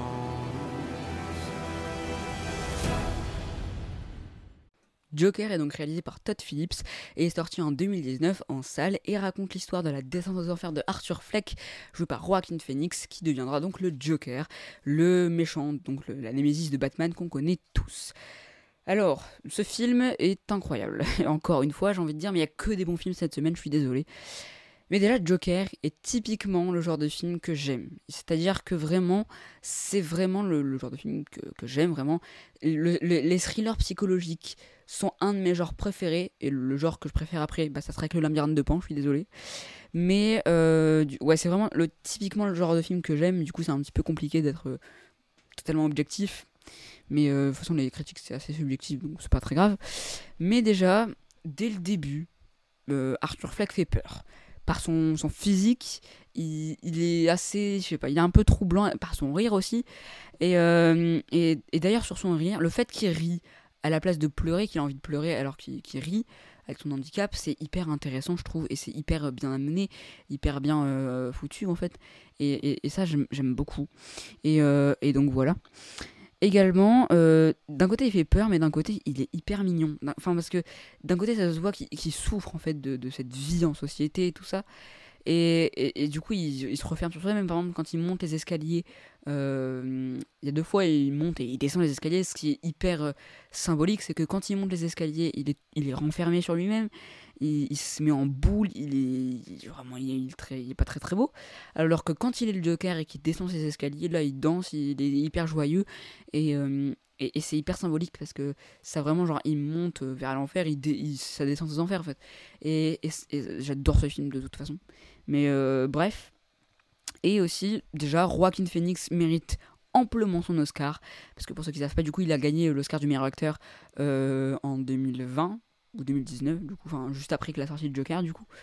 Et, euh, et voilà, parce que déjà, pour sa transformation physique qui fait hyper peur, déjà pour ça, oui. Et même pour son, son jeu d'acteur, qui est le plus important pour son Oscar, qui hyper euh, bah, bien, son rire est bien trouvé. Et, euh, et je, je pense pas que c'est le meilleur Joker parce que Heath Ledger, je suis désolé, mais reste au-dessus pour moi. Mais franchement, il, frôle le meilleur Joker, je pense. Mais c'est un, un très très très bon Joker. Et euh, voilà. Également, un truc qui m'a marqué, c'est euh, la photographie qui, qui est hyper bien trouvée, qui est hyper belle. On a des couleurs un peu. Bah, pile au bon moment. C'est-à-dire que l'appartement de Arthur et sa mère est hyper euh, marron, hyper, euh, hyper, sombre, hyper orangé, et ça fait un peu peur. Euh, aussi, euh, tout ce qui est dans le métro, ça dépend des scènes, mais bien souvent c'est assez vert. Enfin, c'est hyper représentatif, et c'est vraiment un film, je trouve, à, analyser beaucoup. Facile à analyser, je trouve. Et en tout cas pour moi. Et, c'est un film très beau visuellement. Et qui aurait cru que Todd Phillips, réalisateur des Very Bad Trip, aurait fait un film tel que celui-là? Enfin, qui s'y attendait Vraiment, moi je. J'avais. En voyant le film pour la première fois, je savais pas que c'était Todd Phillips, je savais pas qui c'était. Mais, euh, mais ouais, quand tu sais sa carrière d'avant, euh, il y, a- des réalisateurs qui disaient que c'était logique au final, quand tu vois sa carrière d'avant et que tu vois ce qu'il a fait maintenant, c'est logique. Mais je trouve pas. Enfin, je sais pas. Parce que les Very Trip, quand même, c'est particulier, quoi. C'est quand même euh, assez visuellement, c'est. Pas, pas fade, mais il n'y a pas non plus des, trucs incroyables qui t'éblouissent. Donc, bref, c'est- assez bizarre que, que ça soit Todd Phillips qui les réalise, mais bon, après, il a fait un très bon boulot. Également, Robert De Niro, euh, Robert De Niro, quoi, comme toujours, est très bon. Même si on le voit pas, enfin, on le voit quand même beaucoup, mais on le voit pas non plus énormément. Genre, c'est pas l'acteur principal, heureusement. Mais, euh, mais voilà. Et euh, également, ça, se voit visuellement que c'est très très inspiré de Martin Scorsese. C'est, enfin, ça se voit dans, dans, les, dans, les, dans, les, dans les villes, dans, enfin, ça ressemble quand même énormément à Martin Scorsese. Et d'un côté, je trouve ça bien parce que ça colle bien à, l'histoire, au thriller et, euh, bah, au film. Mais d'un côté, on n'a pas vraiment une patte de Todd Phillips. On a trop de pattes de Martin Scorsese, je n'ai même pas travaillé sur le film d'ailleurs, mais on n'a pas assez la patte de Todd Phillips que j'aurais aimé peut-être avoir. Mais d'un côté, ça m'a pas dérangé plus que ça, mais c'est vrai que c'est quand même très très Scorsese. Mais, euh, c'est pas grave. C'est très beau du coup visuellement, hein, c'est vraiment très très bon. Et surtout, l'ambiance est hyper dérangeante. Et c'est le but d'un thriller, c'est que l'ambiance est dérangeante. Mais elle est très glauque, on n'est pas bien tout le film, on se demande ce qui, ce qui se passe tout le temps. On est vraiment. Et d'un côté, c'est bien parce que ça, ça reflète la société qui est, mar... qui est, qui est montrée dans, dans le film. Et, euh, et, c'est fou, j'adore. Et du, ouais, du coup, c'est très glauque, c'est très triste aussi. Et, euh, et, et, vraiment. Et en fait, je pense qu'il y a deux parties du film. Il y a vraiment la première partie où il y a Arthur Fleck, et c'est noir, c'est triste, on s'ennuie. Enfin, c'est pas on s'ennuie, c'est que le, le personnage nous ennuie limite. Et, euh, et c'est le but. Mais euh, il y a vraiment cette partie-là qui est triste, et fr- franchement, on a envie de pleurer avec lui, quoi. Et après, on a quand il devient le Joker, où là tout est coloré. Là, il est plus du tout en boule, il, est, euh, il danse et, et, c'est hyper, euh, hyper satisfaisant à voir parce qu'on passe quand même de, de noir à coloré en, en deux secondes. Et, enfin, deux secondes, du coup, dans tout le film, parce que du coup, c'est le but du film de montrer comment le Joker est devenu Joker. mais bref. Mais j'adore cette adaptation aussi de, du Joker, de vraiment ce Joker qui est martyrisé par la société, même si j'ai un peu de mal avec ça. C'est-à-dire que, bah, on va plus en parler en spoiler, mais on va en parler en spoiler parce que je vais un peu spoiler. Mais bref, Gotham est hyper bien représenté, je trouve. C'est peut-être une des meilleures représentations de Gotham qu'on avait. Je pense que la meilleure, ça reste quand même dans The Batman, qui, est, qui a été euh, bah, hyper bien. J'ai l'impression que dans The Batman, c'était la première fois que je voyais Gotham, quoi. Parce que dans The Dark Knight, ça faisait très euh, ville riche. Dans The Batman, ça fait très riche, ça fait très ville, un peu triste, un peu dépressive. Et là, Joker, c'est un petit peu pareil. Enfin, même, c'est un peu. C'est limite vraiment très méchant au final, comme, euh, comme société, comme Gotham fait très ville méchante. Et. Et, et, voilà. Et voir sa descente aux enfers euh, euh, au, à Arthur Fleck, c'est hyper. Euh, d'un côté, c'est satisfaisant, c'est grave de dire ça, mais je veux dire, c'est assez bah, intéressant à voir et, et j'adore. J'adore voir les psychopathes de façon au cinéma parce que c'est marrant, je trouve. Mais, mais bref, donc ce, film est, incroyable. Quoi. Enfin, et, franchement, je, rêverais que DC font que des films comme ça, à la The Batman, à la Joker. Et le pire, c'est qu'ils l'ont dit qu'ils privilégieraient les, les projets comme ça. En plus, ça marche, c'est cinématographique, les gens l'aiment. Alors pourquoi pas faire ça tout le temps? Et euh, ils l'ont fait avec The Batman qui a très bien marché, ils l'ont fait avec Joker. Et, euh, arrêtez votre DCU qui n'a plus de sens depuis le début. Et faites que des films indépendants, sans faire d'univers partagé, juste faites des films, faites ce que le, public attend, des bons films euh, qui marchent au box-office en plus pour vous. Et donc faites ça et tout le monde sera content. Et, euh, et DCU, euh, franchement, là ils sont en refonte de. Je sais pas si DC à Joker, mais c'est pas grave, c'est dans la même veine, mais bref. Mais le fait que là ils refontent l'univers, il fallait pas le refaire, il fallait juste arrêter. Enfin, peut-être qu'il aura une cohérence, mais en plus c'est James Gunn qui a la tête. Alors j'aime bien James Gunn, j'aime bien ses films. Hein mais c'est sûr que ça, va devenir un Marvel version d'ici quoi. Et j'ai peur que ça perde en, en, en, saveur parce que le DCU a commencé. Du coup, je me suis dit, bon, maintenant il a commencé, bah tant pis, on va faire avec. Mais euh, c'est vrai qu'il avait quand même quelque chose de visuellement avec Zack Snyder qui était très. Euh, très euh, bah, quand t'imaginais DC, t'imaginais le noir et blanc, t'imaginais le grisâtre, enfin vraiment t'imaginais le DCU comme ça. Alors que Marvel, c'est des couleurs saccadées, c'est pas des couleurs saccadées, des couleurs euh, très, euh, très, euh, j'ai plus le nom en tête, mais bref, des couleurs un peu aléatoires. Alors que là, d'ici, ça avait vraiment marqué leur, vraiment leur, leur, leur, comment leur leur aspect visuel, leur, enfin voilà, leur, leur, visuel était marqué, alors que Marvel non. Ils avaient quelque chose, mais Zack Snyder est parti pour des raisons, enfin pour beaucoup de raisons. Mais c'est vrai que là j'ai peur avec le DC et arrêtez ça et faites juste des films indépendants comme vous avez fait avec Joker qui est très très très très bon. Faites comme vous avez avec The Batman qui est encore plus bon et ça sera parfait quoi. Donc euh, bon, on va pas parler plus de DC, c'est pas le but de, de, cette critique, mais bref. Donc euh, DC s'il vous plaît, arrêtez votre DCU et faites des films indépendants. Merci. Du coup on passe en spoiler. Du coup, pour le, spoiler, euh, du coup, c'est ce que je disais, le, fait vraiment qu'il est fermé sur lui-même, qu'il est en boule euh, tout le long et qu'il se libère avec le Joker, qui se met à danser, qui est incroyable. Enfin, vraiment, c'est. Parce que, en fait, du coup, euh, la, première fois où il tue des gens, c'est les trois, les trois mecs dans le métro. Après, du coup, il, il, a, il va dans des toilettes, machin, il est stressé, ça se voit qu'il est pas très content de ce qu'il vient de faire. Et après, il danse, il bouge, et waouh! Incroyable. Parce que enfin c'est tellement significatif de du personnage de la folie se libère en fait. Et, et, je pense que c'est enfin c'est ça qui me dérange un petit peu avec la société. Ce qui me dérange avec le, fait que qu'on dise ouais c'est la, la société qui nous dit ça mais je pense que c'est pas forcément ça. En fait ce message me dérange si c'est ce message là mais pour moi je le vois autre part. C'est que je pense que beaucoup de gens voient ce message là que c'est à cause de la société qu'il est comme ça mais pour moi, ça joue, mais pas trop. Pour moi, le message du film, c'est que la société le forçait à garder cette folie parce que pour lui, c'était normal, mais au final, c'est à cause de lui qu'il est devenu un psychopathe. Euh, c'est à cause de lui parce qu'il s'est mis des règles que la société peut-être pas forcément.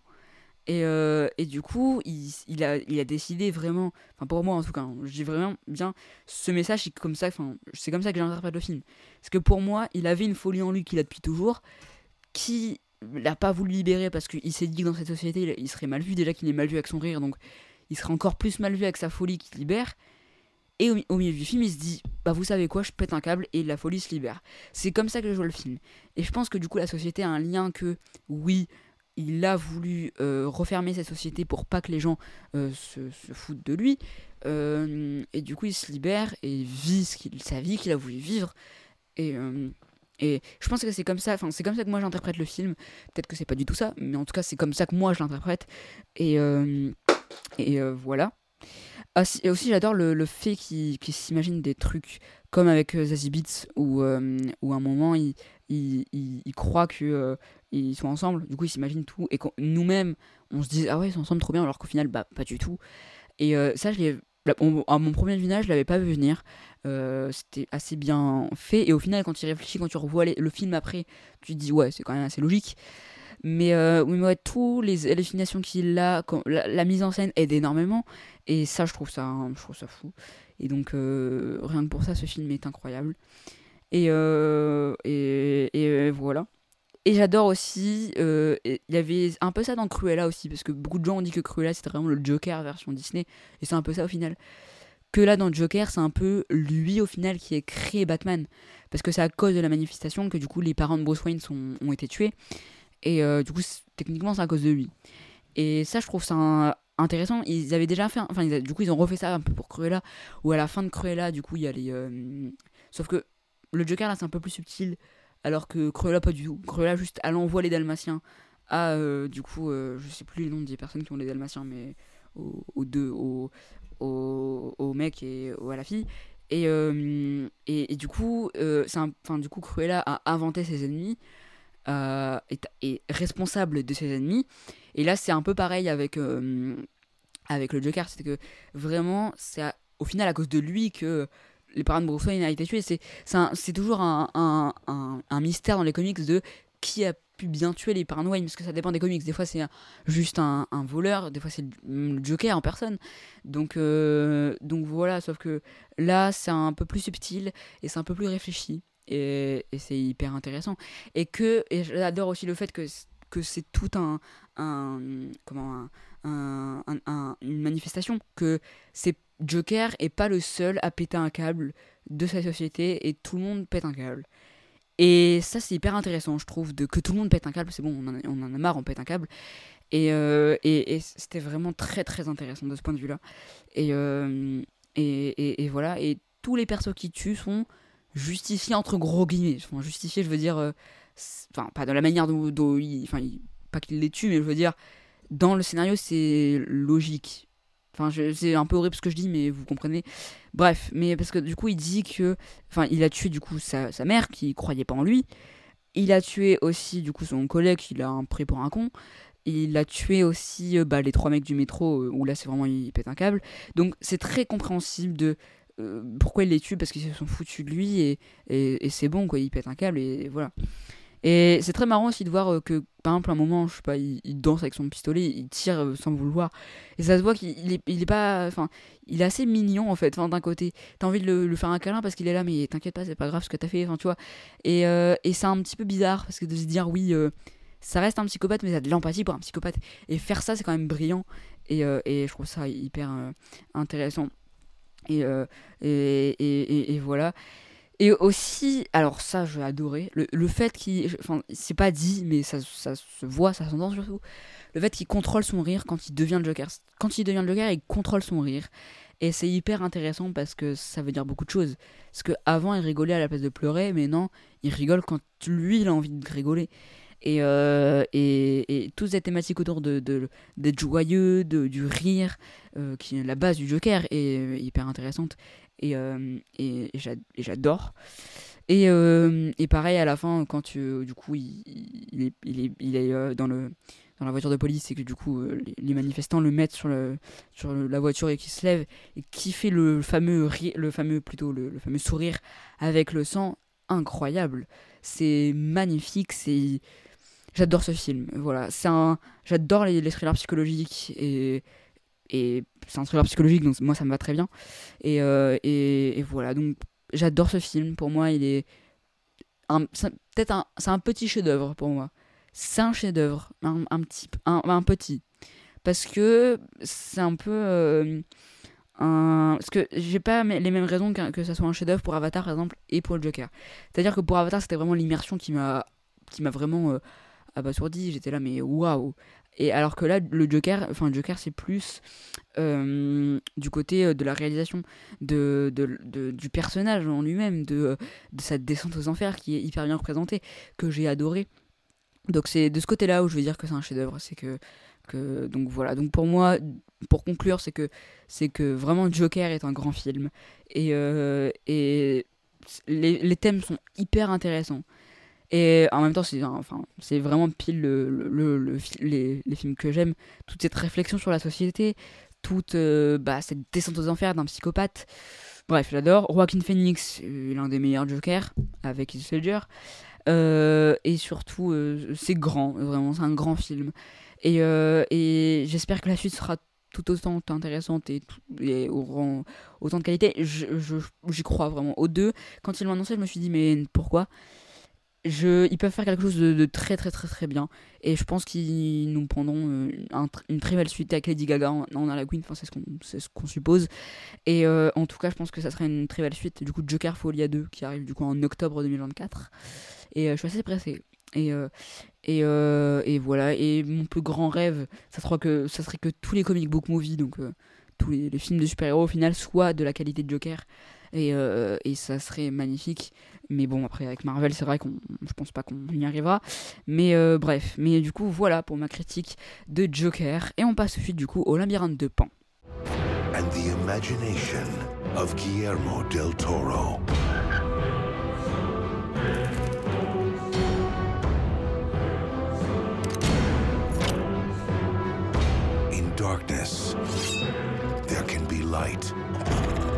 In misery, there can be beauty. In death, there can be life.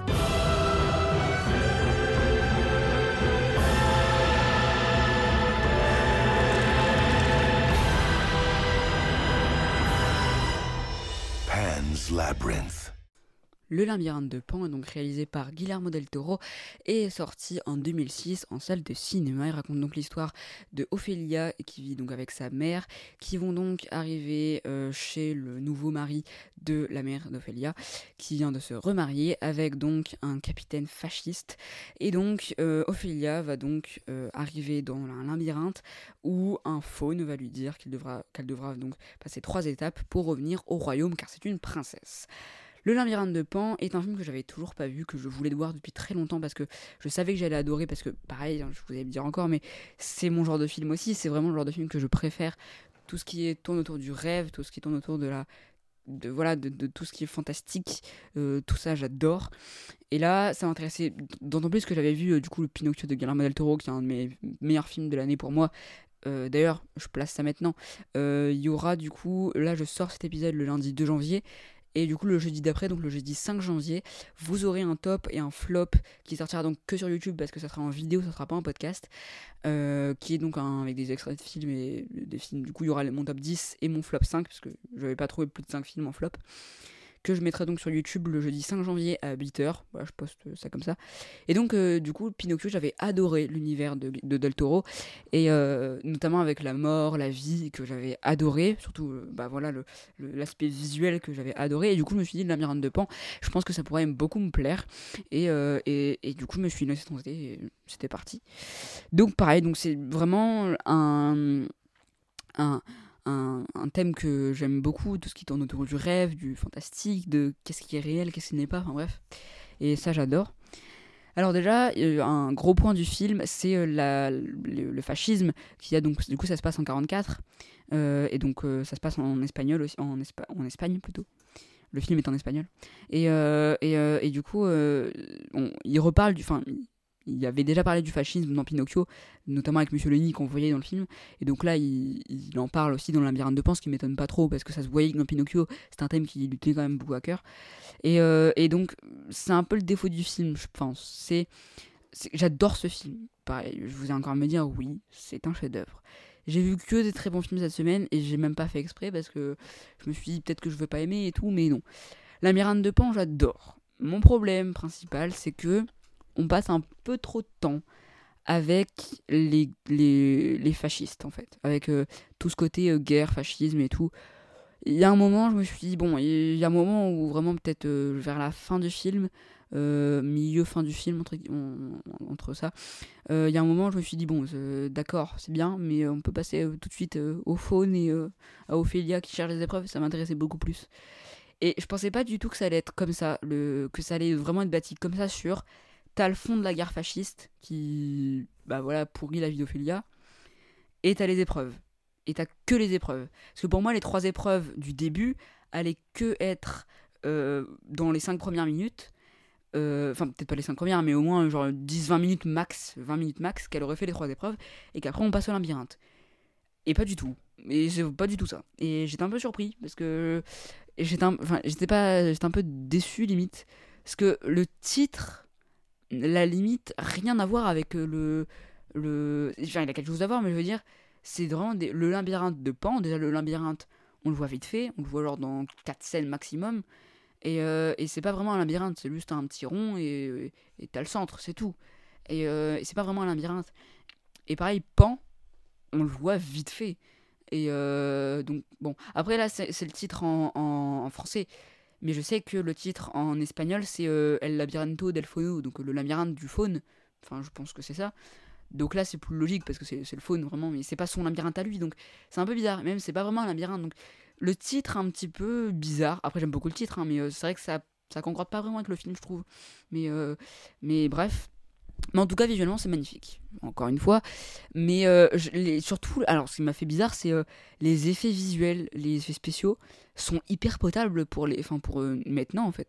On a une genre de grosse grenouille, grosse grenouille, pardon, je ne sais plus parler, qui est là, qui fait hyper réel, je trouve. On a aussi les, les fées qui sont pareils. Bon, c'est vrai que après c'était très sombre, du coup tu vois pas vraiment. Mais en tout cas, c'est encore très bien, je trouve. Et, euh, et pareil, je crois qu'il a gagné l'Oscar des meilleurs maquillages.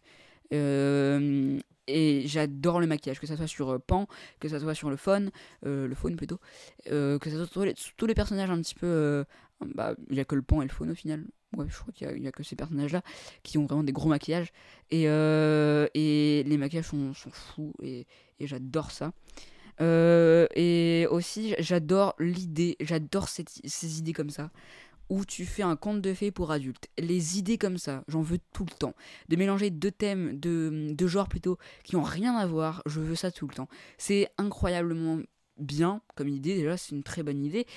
Et moi-même, quand j'ai des idées, de, des idées euh, bah, j'adore mélanger deux genres qui sont complètement différents. Et là, mélanger du conte de fées avec la guerre fasciste, incroyable. Et, euh, et, ça, j'adore. Le personnage d'Ophélia aussi est hyper euh, attachante, je trouve. Elle est hyper bah, attachante, enfin c'est le mot, et euh, elle est hyper mimi, et ça se voit qu'elle est un peu là, euh, bah, contre son gré, quoi, et, et, c'est vrai qu'elle est hyper marquante, et elle est, elle est, elle est curieuse, vraiment, elle, est, elle fera tout pour faire ces trois épreuves, pour aller euh, à cette fameuse, pour devenir la fameuse princesse. D'ailleurs, la fin, et je vais en parler plus en spoiler, mais incroyable. voilà. Et également, je trouve que les, pareil, les couleurs sont très belle. Il y, a, surtout ce bleu, euh, ce bleu très, euh, très, ce bleu marine euh, qui est qui est très très très présent, qui qui vraiment qui est que là par contre quand on n'est pas dans les épreuves. dans les, les, trois épreuves ont vraiment des, styles visuels totalement différents. On a le, la première épreuve qui est très marron, la deuxième qui est plus, colorée, qui est très colorée, et la dernière qui est du coup qui pas vraiment une épreuve du coup, mais euh, bref. Mais en tout cas, j'ai adoré les couleurs utilisées. C'est vraiment ce bleu marine qui, qui reste en tête parce que c'est le plus. Enfin, et, ça permet aussi de faire bien la différence entre euh, la vie euh, de, de, voilà dans dans ce, cette maison un peu cette maison avec les fascistes et le, tout ce qui est magique autour, du labyrinthe et, et tout ça ça j'ai adoré et euh, j'adore aussi ce genre de film à la Alice au Pays des Merveilles, où euh, ça fait très Alice au Pays des Merveilles, mais en même temps c'est le but parce que ça prend beaucoup de contes euh, de, de, de, fantastique, de, de fantasy, et pour faire vraiment ce conte qui est un conte pour adultes au final. Et j'aime bien ce, Alice au Pays des Merveilles où bah, le lapin là c'est pas le lapin c'est la fée. Enfin tout ça un petit peu genre pour rentrer dans un monde qui voilà parce que pour moi ça n'a pas grand chose à voir avec la labyrinthe de Pan mais pour moi euh, Alice au Pays des Merveilles, c'est vraiment euh, un petit peu. Bah, la fin, on- quand on sait que c'est un rêve, pour moi, c'est pas une fin pour dire Oh, regardez, c'était un rêve, c'était marrant. Non. Pour moi, ça, ça va plus loin que ça. C'est que c'est pas forcément un rêve, c'est juste que pour moi, Alice euh, en avait un peu marre de sa leçon que lui disait sa, sa sœur. Et du coup, pour s'évader, elle a voulu rêver, tout simplement. Pour moi, c'est ça le message de d'Alice Merveilles. Et c'est un peu ça aussi, je pense, dans Labyrinthe de Pan, même si il y a des. C'est un petit peut-être un petit problème pour moi, on en parlera plus en spoiler, où il y a des trucs où je suis un petit peu... Je sais pas où me placer, mais bref, on, verra ça après. Euh, également, les effets spéciaux sont, sont géniaux, hein, euh, sont, je le disais avant, mais c'est magnifique. J'adore le design des créatures, que ce soit Pan ou le faune, incroyable. J'adore leur design. Ils sont hyper marquants, surtout Pan qui est hyper marquant quand même. Euh, on va plus en parler en, en spoiler. Euh, J'adore ce personnage. Je pense que si vous voyez pas qui c'est, c'est en gros le, le personnage que beaucoup de gens le voient sur TikTok ou voilà. Ou en gros c'est un personnage un peu blanc avec euh, des, des peaux un petit peu euh, un petit peu élastiques, on va dire. Il a pas d'œil et en gros il a des mains et du coup dans ses mains il y a ses yeux. Il les met bah, à la place de ses yeux comme ça il regarde comme ça.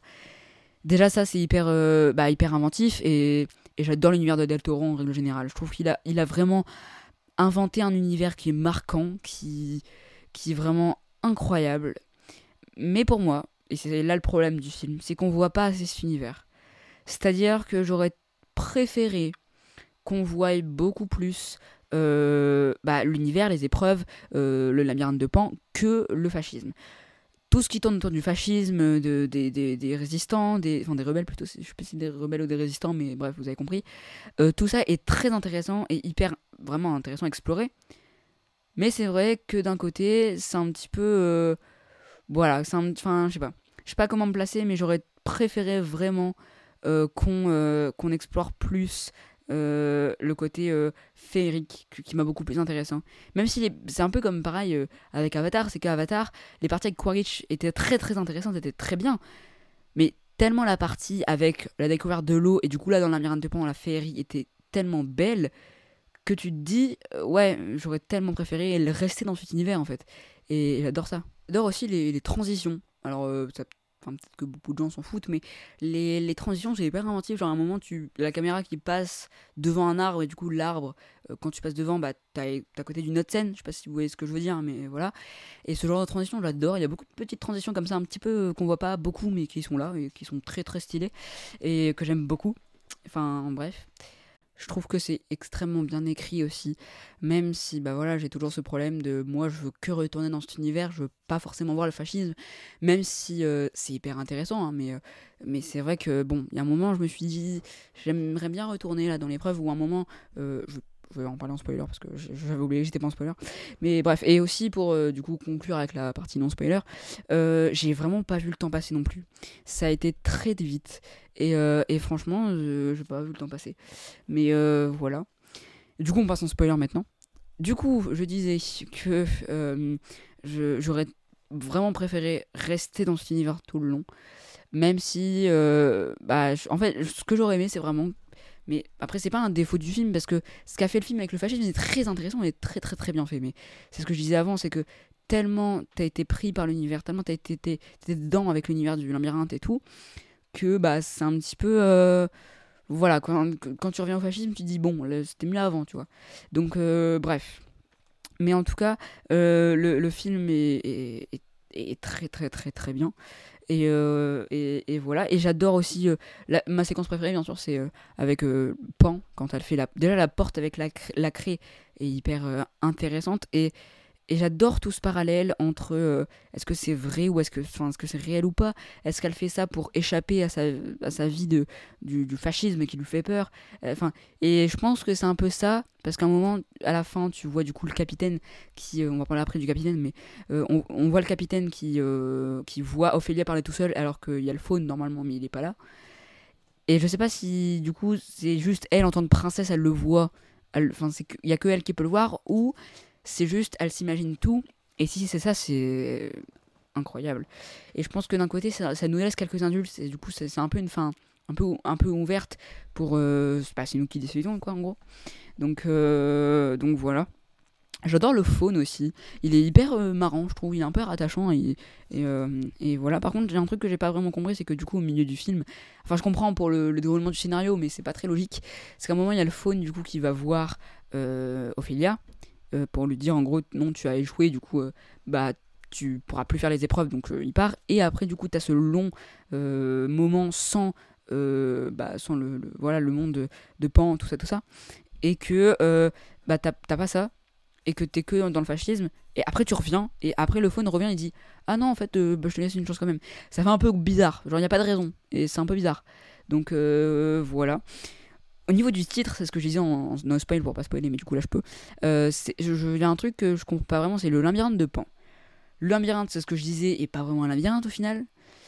Et surtout, enfin, labyrinthe, encore qu'il y ait labyrinthe dans le titre, ok. Mais de Pan. Pan est juste le personnage qui est là, qui représente aussi le fascisme au final, qui est, qui est vraiment là pour, euh, bah, voilà, quand, quand tu, quand tu, c'est ce qu'il disait avec la nourriture, c'est que puisqu'elle a mangé, bah, hop, il va l'attaquer. C'est un peu ça aussi avec les, les fascismes, c'est que quand tu mords l'hameçon, bah, c'est bon, t'es mort en gros. Et, euh, et, d'un côté, euh, du coup, que Ophélia réussisse à vraiment euh, bah, bah, partir de, fin de, de, de, de l'échapper, bah, ça, ça représente qu'elle, elle, elle réussit à échapper aux fascistes en fait. Et ça, c'est intéressant. Mais pourquoi de Pan? Parce que Pan, au final, est pas là beaucoup, et c'est même pas son labyrinthe à lui, donc c'est un peu bizarre, je trouve, euh, de ce côté-là. Le titre me laisse perplexe. Après, c'est pas vraiment le titre original, donc je pense que le labyrinthe du faune aurait été plus logique, mais ça aurait été un peu moins beau, mais c'est pas grave. Mais, euh, mais, mais voilà. Et du coup, pour revenir au capitaine, il est hyper intéressant et il fait vraiment assez très peur, je trouve. Mais moi, mon problème avec ce, ce personnage-là, c'est qu'il a pas vraiment de motivation, mais je me demande si c'est pas un petit peu le but d'un côté de nous dire que les fascistes ils ont pas de motivation, c'est juste ils sont juste des, des énergumènes, enfin un truc comme ça, genre. Et c'est un problème sans l'être en même temps. C'est un problème du genre, euh, je sais pas si c'est ce qu'il voulait nous dire ou c'est juste. euh, Donc d'un côté, je, je sais pas, je sais pas trop, mais euh, en même temps c'est pas très grave. Mais il fait un, un bon méchant, je trouve.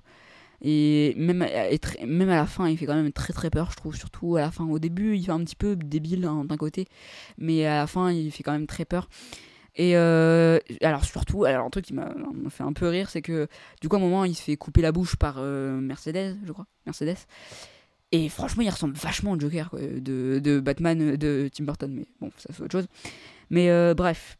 Et la fin est incroyable.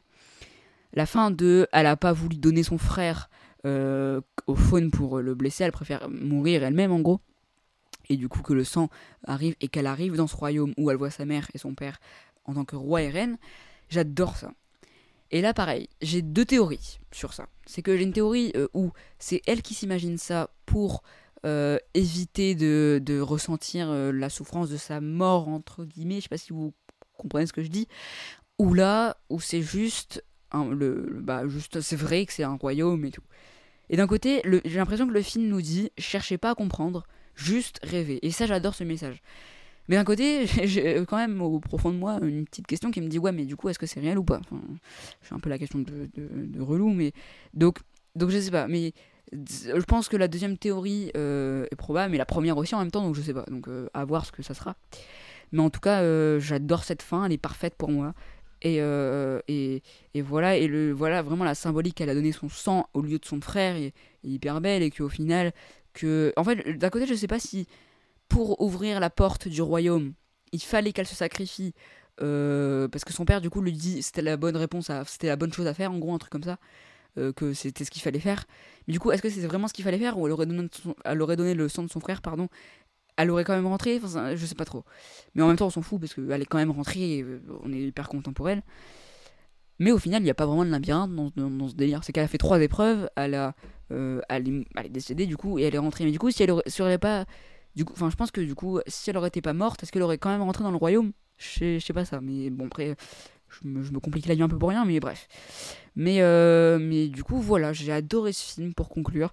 Et euh, même si toute l'intrigue autour des fascistes m'a un petit peu, pas déçu, mais c'est ce que je vous le disais, c'est que quand tu passes de l'univers féerique qu'a qu'a créé Guillermo del Toro, qui est incroyable, au fascisme, c'est vrai que bon, et c'est un peu le but du film aussi, c'est de nous dire, vous voyez, vous vivez un truc hyper bien, hyper joyeux, et hop, on passe à un truc triste. Mais j'avoue qu'on voit beaucoup quand même la majeure partie du film sur ce fascisme, un petit peu pas, enfin pour moi pas assez au niveau de, de la féerie de, du monde de, du labyrinthe. Et, euh, et, et, et voilà. Mais en tout cas, j'adore l'univers de Del Toro. J'adore euh, toutes ces univers avec les, avec les, toutes ces écornes, tout. Enfin voilà, j'adore l'univers que Del Toro a, a- a inventé dans, sa, dans tout son cinéma, au final, pas que pour ce film-là, mais, mais euh, voilà, et c'est vraiment un des genres que je préfère avec le thriller. Euh, et, et- mais bon, après, j'aurais peut-être aimé en voir plus. Parce qu'à la fin, je me suis dit, ah, c'est déjà fini, j'aurais peut-être euh, aimé en voir un peu plus.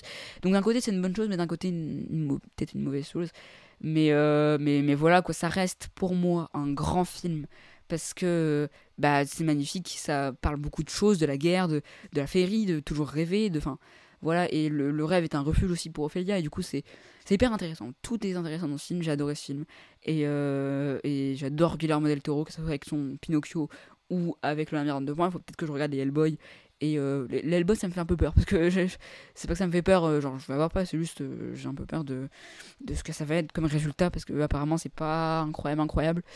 Il y a Blade 2 aussi, mais puisque c'est pas vraiment. Enfin, c'est Del Toro, mais puisque c'est pas vraiment son univers que j'aime, je, je suis un peu mitigé à le voir. Par contre, la forme de l'eau m'intéresse énormément et je vais forcément le voir un jour, mais je sais pas quand il faut que je voie. Peut-être euh, la semaine prochaine, je sais pas, je vous promets rien, mais euh, peut-être. Mais euh, voilà donc pour ma critique du labyrinthe de Pan. Merci Guillermo del Toro. Et on passe tout de suite du coup au dernier film de cet épisode qui est déjà très très très long, je suis désolé. On passe à Elvis.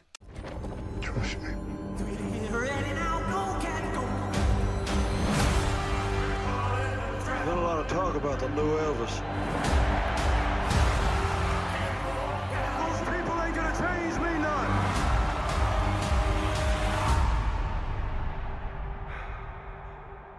I think if you dream it, you'll do it. Never met anyone like you. I hope not.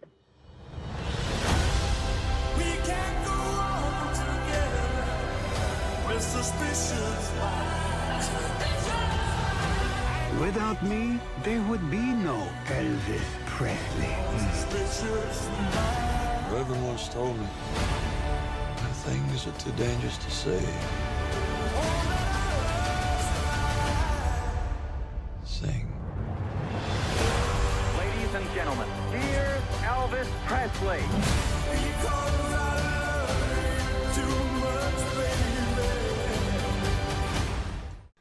Elvis est donc réalisé par Baz Luhrmann, notamment réalisateur de Roméo plus Juliette ou encore Gatsby le Magnifique avec notamment Leonardo DiCaprio. Elvis est donc le biopic sur la vie d'Elvis Presley qui est donc euh, était un grand chanteur de rock'n'roll. Bref, vous connaissez Elvis. Donc Elvis, je l'avais vu au cinéma euh, quand, il, était sorti. Et donc là, je l'ai revu. Et c'est vrai que déjà, déjà un postulat de base, c'est que l'expérience est pas du tout la même chez moi que de, enfin, au cinéma. Au cinéma, déjà, j'étais en son 7.1, euh, qui est incroyable séance. Et, euh, et j'étais vraiment dedans. C'était, enfin, j'ai vraiment adoré cette séance. Euh, parce que c'est typiquement le genre de film fait pour le cinéma.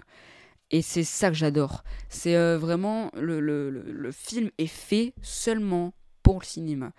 Et quand tu le vois chez toi, il est toujours aussi bien, hein, mais il, il manque un truc du genre, t'es pas de, t'es dedans, mais je veux dire, euh, voilà. Quand par exemple quand il, quand chante au cinéma, c'est incroyable, notamment avec le son qui est extrêmement maîtrisé dans ce film. Mais quand t'es chez toi, quand t'as pas un son cinéma ou un truc incroyable, c'est vrai que ça fait un peu tâche. Et, euh, des fois, tu te dis, bon, je- on, peut, on peut retourner au cinéma juste pour le voir. Enfin, du coup, quand tu vois la différence entre le cinéma et euh, bah, du coup, euh, euh, bah, le, chez toi, ça fait un peu bizarre, mais bref. Il y a un truc que je retiens énormément de ce film et un des meilleurs trucs que j'ai adoré et j'espère qu'ils auront l'O- l'Oscar, c'est le montage. J'espère qu'ils auront l'Oscar du meilleur montage parce que le montage est incroyable. Déjà, le film est hyper dynamique. Et euh, enfin, c'est dynamique quand ça a besoin. C'est-à-dire que le grand, souvent, c'est dynamique parce que la, la vie d'Elvis est dynamique. Mais c'est vrai que quand t'as un moment triste, là c'est bien, là on se pose, là c'est pas dynamique, tout va bien. Et mais c'est notamment au début où là ça y va, c'est t'as des t'as vraiment des, des même quand t'arrives dans des villes, le nom des villes apparaît sous des cartes postales. Enfin, le montage est dingue. Et euh, limite tu sors de là t'es épuisé parce que tu viens de enfin regarder pr- pratiquement 3 heures de film où le montage est hyper dynamique où tout est dynamique et, et voilà donc vraiment, pe- ah, pendant mes, pour mes deux visionnages, pour le coup, après j'étais rincé, j'en pouvais plus parce que tu viens de passer trois heures avec Elvis où euh, lui-même il est démené, il se démène tout le film. Et à un moment, t'es là, ouah, c'est, j'en peux plus, je suis fatigué. Et, euh, et, voilà, donc déjà, du côté du montage, c'est un des meilleurs le meilleur montage que j'ai vu cette année, euh, enfin 2022 plutôt. Et même le film est un des meilleurs films de l'année. Encore une fois, je suis désolé, mais là, cette semaine, je vous l'ai dit, il y a que des bons films et j'ai pas fait exprès. Mais bref, j'adore aussi le fait, et c'est hyper euh, intéressant et hyper original, que c'est le colonel Parker, du coup l'agent de Johnny, qui raconte l'histoire de son point de vue. Euh, et, et ça, c'est hyper original. Que ça soit pas, euh, je sais pas, Elvis lui-même qui le raconte.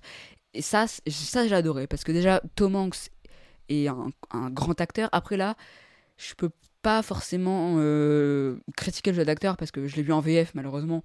Et du coup, je suis désolé, je le répète, hein, mais euh, euh, enfin je le répète, je l'ai jamais dit encore parce que c'est le premier épisode, mais quand vous regardez un film en VF, vous pouvez pas critiquer le jeu d'acteur parce que vous le voyez en VF. Pour moi en tout cas. Du coup, je peux pas critiquer le jeu d'acteur parce que bah, je l'ai vu en VF malheureusement. Mais en tout cas, euh, de ce que j'ai vu en termes de gestuels, notamment surtout de Austin Butler quand, en concert quand il fait des gestuels, c'est vrai que c'est quand même assez beau. Mais bref, mais je peux pas vraiment critiquer le jeu d'acteur en tant que tel parce que bah, je l'ai vu en VF malheureusement. Mais ouais, du coup, qu'on voit l'histoire du point de vue du colonel, c'est hyper marquant, hyper original, et surtout, c'est hum, voilà, c'est c'est une très bonne idée, et j'adore, voilà. Et le fait qu'ils ont pris Tom Hanks, c'est une très bonne idée, parce que même s'il a pas le physique, bah, ils ont fait une formation, une, transformation assez bluffante, je trouve. Mais euh, on reconnaît toujours Tom Hanks avec ses yeux, avec son nez, avec sa bouche, mais sinon, ça se voit qu'ils ont quand même fait une, énorme transformation physique qui est assez, euh, assez déconcertante. Euh, mais bref, mais même le colonel en lui-même est hyper intéressant, je trouve. C'est un personnage qui, qui est présenté comme un méchant, mais au final, pas du tout, parce que quand tu vois enfin, ce que nous dit le film, ce que nous dit les personnages, il nous dit, enfin, ça se voit que c'est un peu un escroc, alors que quand c'est, puisque c'est lui qui nous raconte l'histoire, il se vante aussi. Et, euh, et du coup, c'est hyper intéressant de voir ces deux points de vue de des personnages et du colonel. Et limite, j'ai l'impression que ce film est un, limite un, un biopic sur le colonel et pas forcément Elvis. Et, euh, et c'est une bonne chose parce que euh, bah, pour parler d'Elvis, il faut parler du colonel, qui est un peu le, le, le- vraiment le, le, le centre de, de sa carrière au final. Et c'est hyper intéressant de voir ça et j'ai adoré ça. Euh, Baz Luhrmann aussi est un très bon réalisateur. J'ai toujours pas vu Gatsby et ni, euh, ni euh, Roméo plus Juliette. Et je me demande si c'est pas lui qui a fait Moulin Rouge. Je suis pas sûr du tout. Je crois, mais je suis pas sûr. Bref, mais en tout cas, je savais que c'était un réalisateur très paillette. Enfin, très. Je sais pas si vous voyez ce que je voulais dire, mais voilà, très paillette. Et du coup, ça lui va très bien de faire un biopic sur Elvis, qui est à peu près la même personne, enfin, en tout cas, qui est très paillette aussi. Et, euh, déjà, c'est le réel parfait. Et, et franchement, visuellement, c'est. C'est c'est pas non plus un film où je me dis waouh, c'est beau.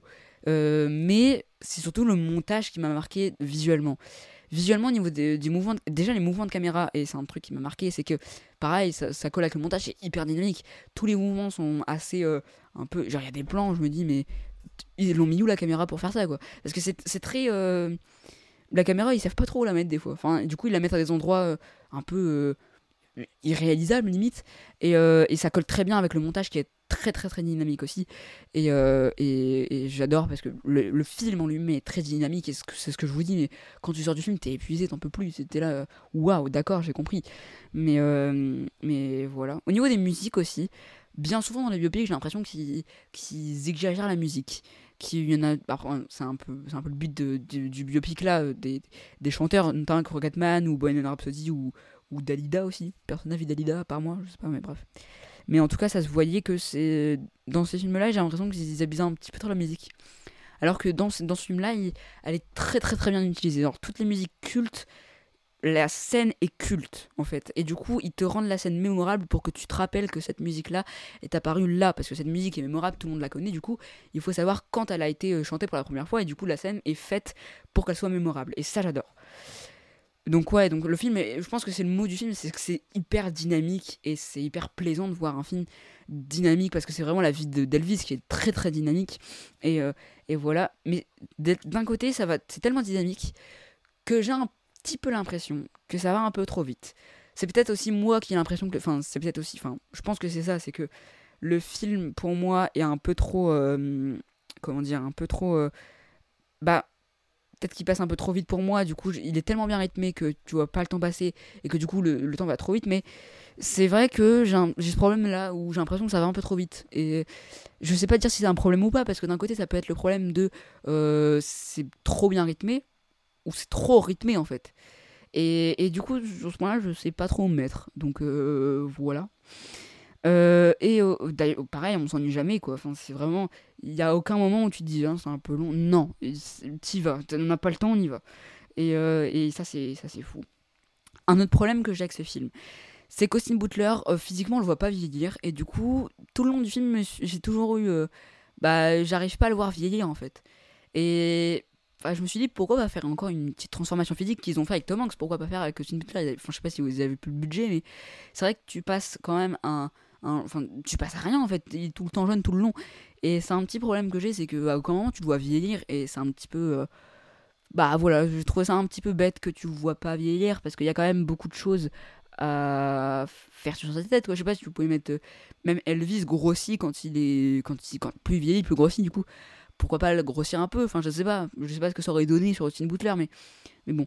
En tout cas, physiquement, Austin Butler, euh, d'un côté, je le trouve ressemblant.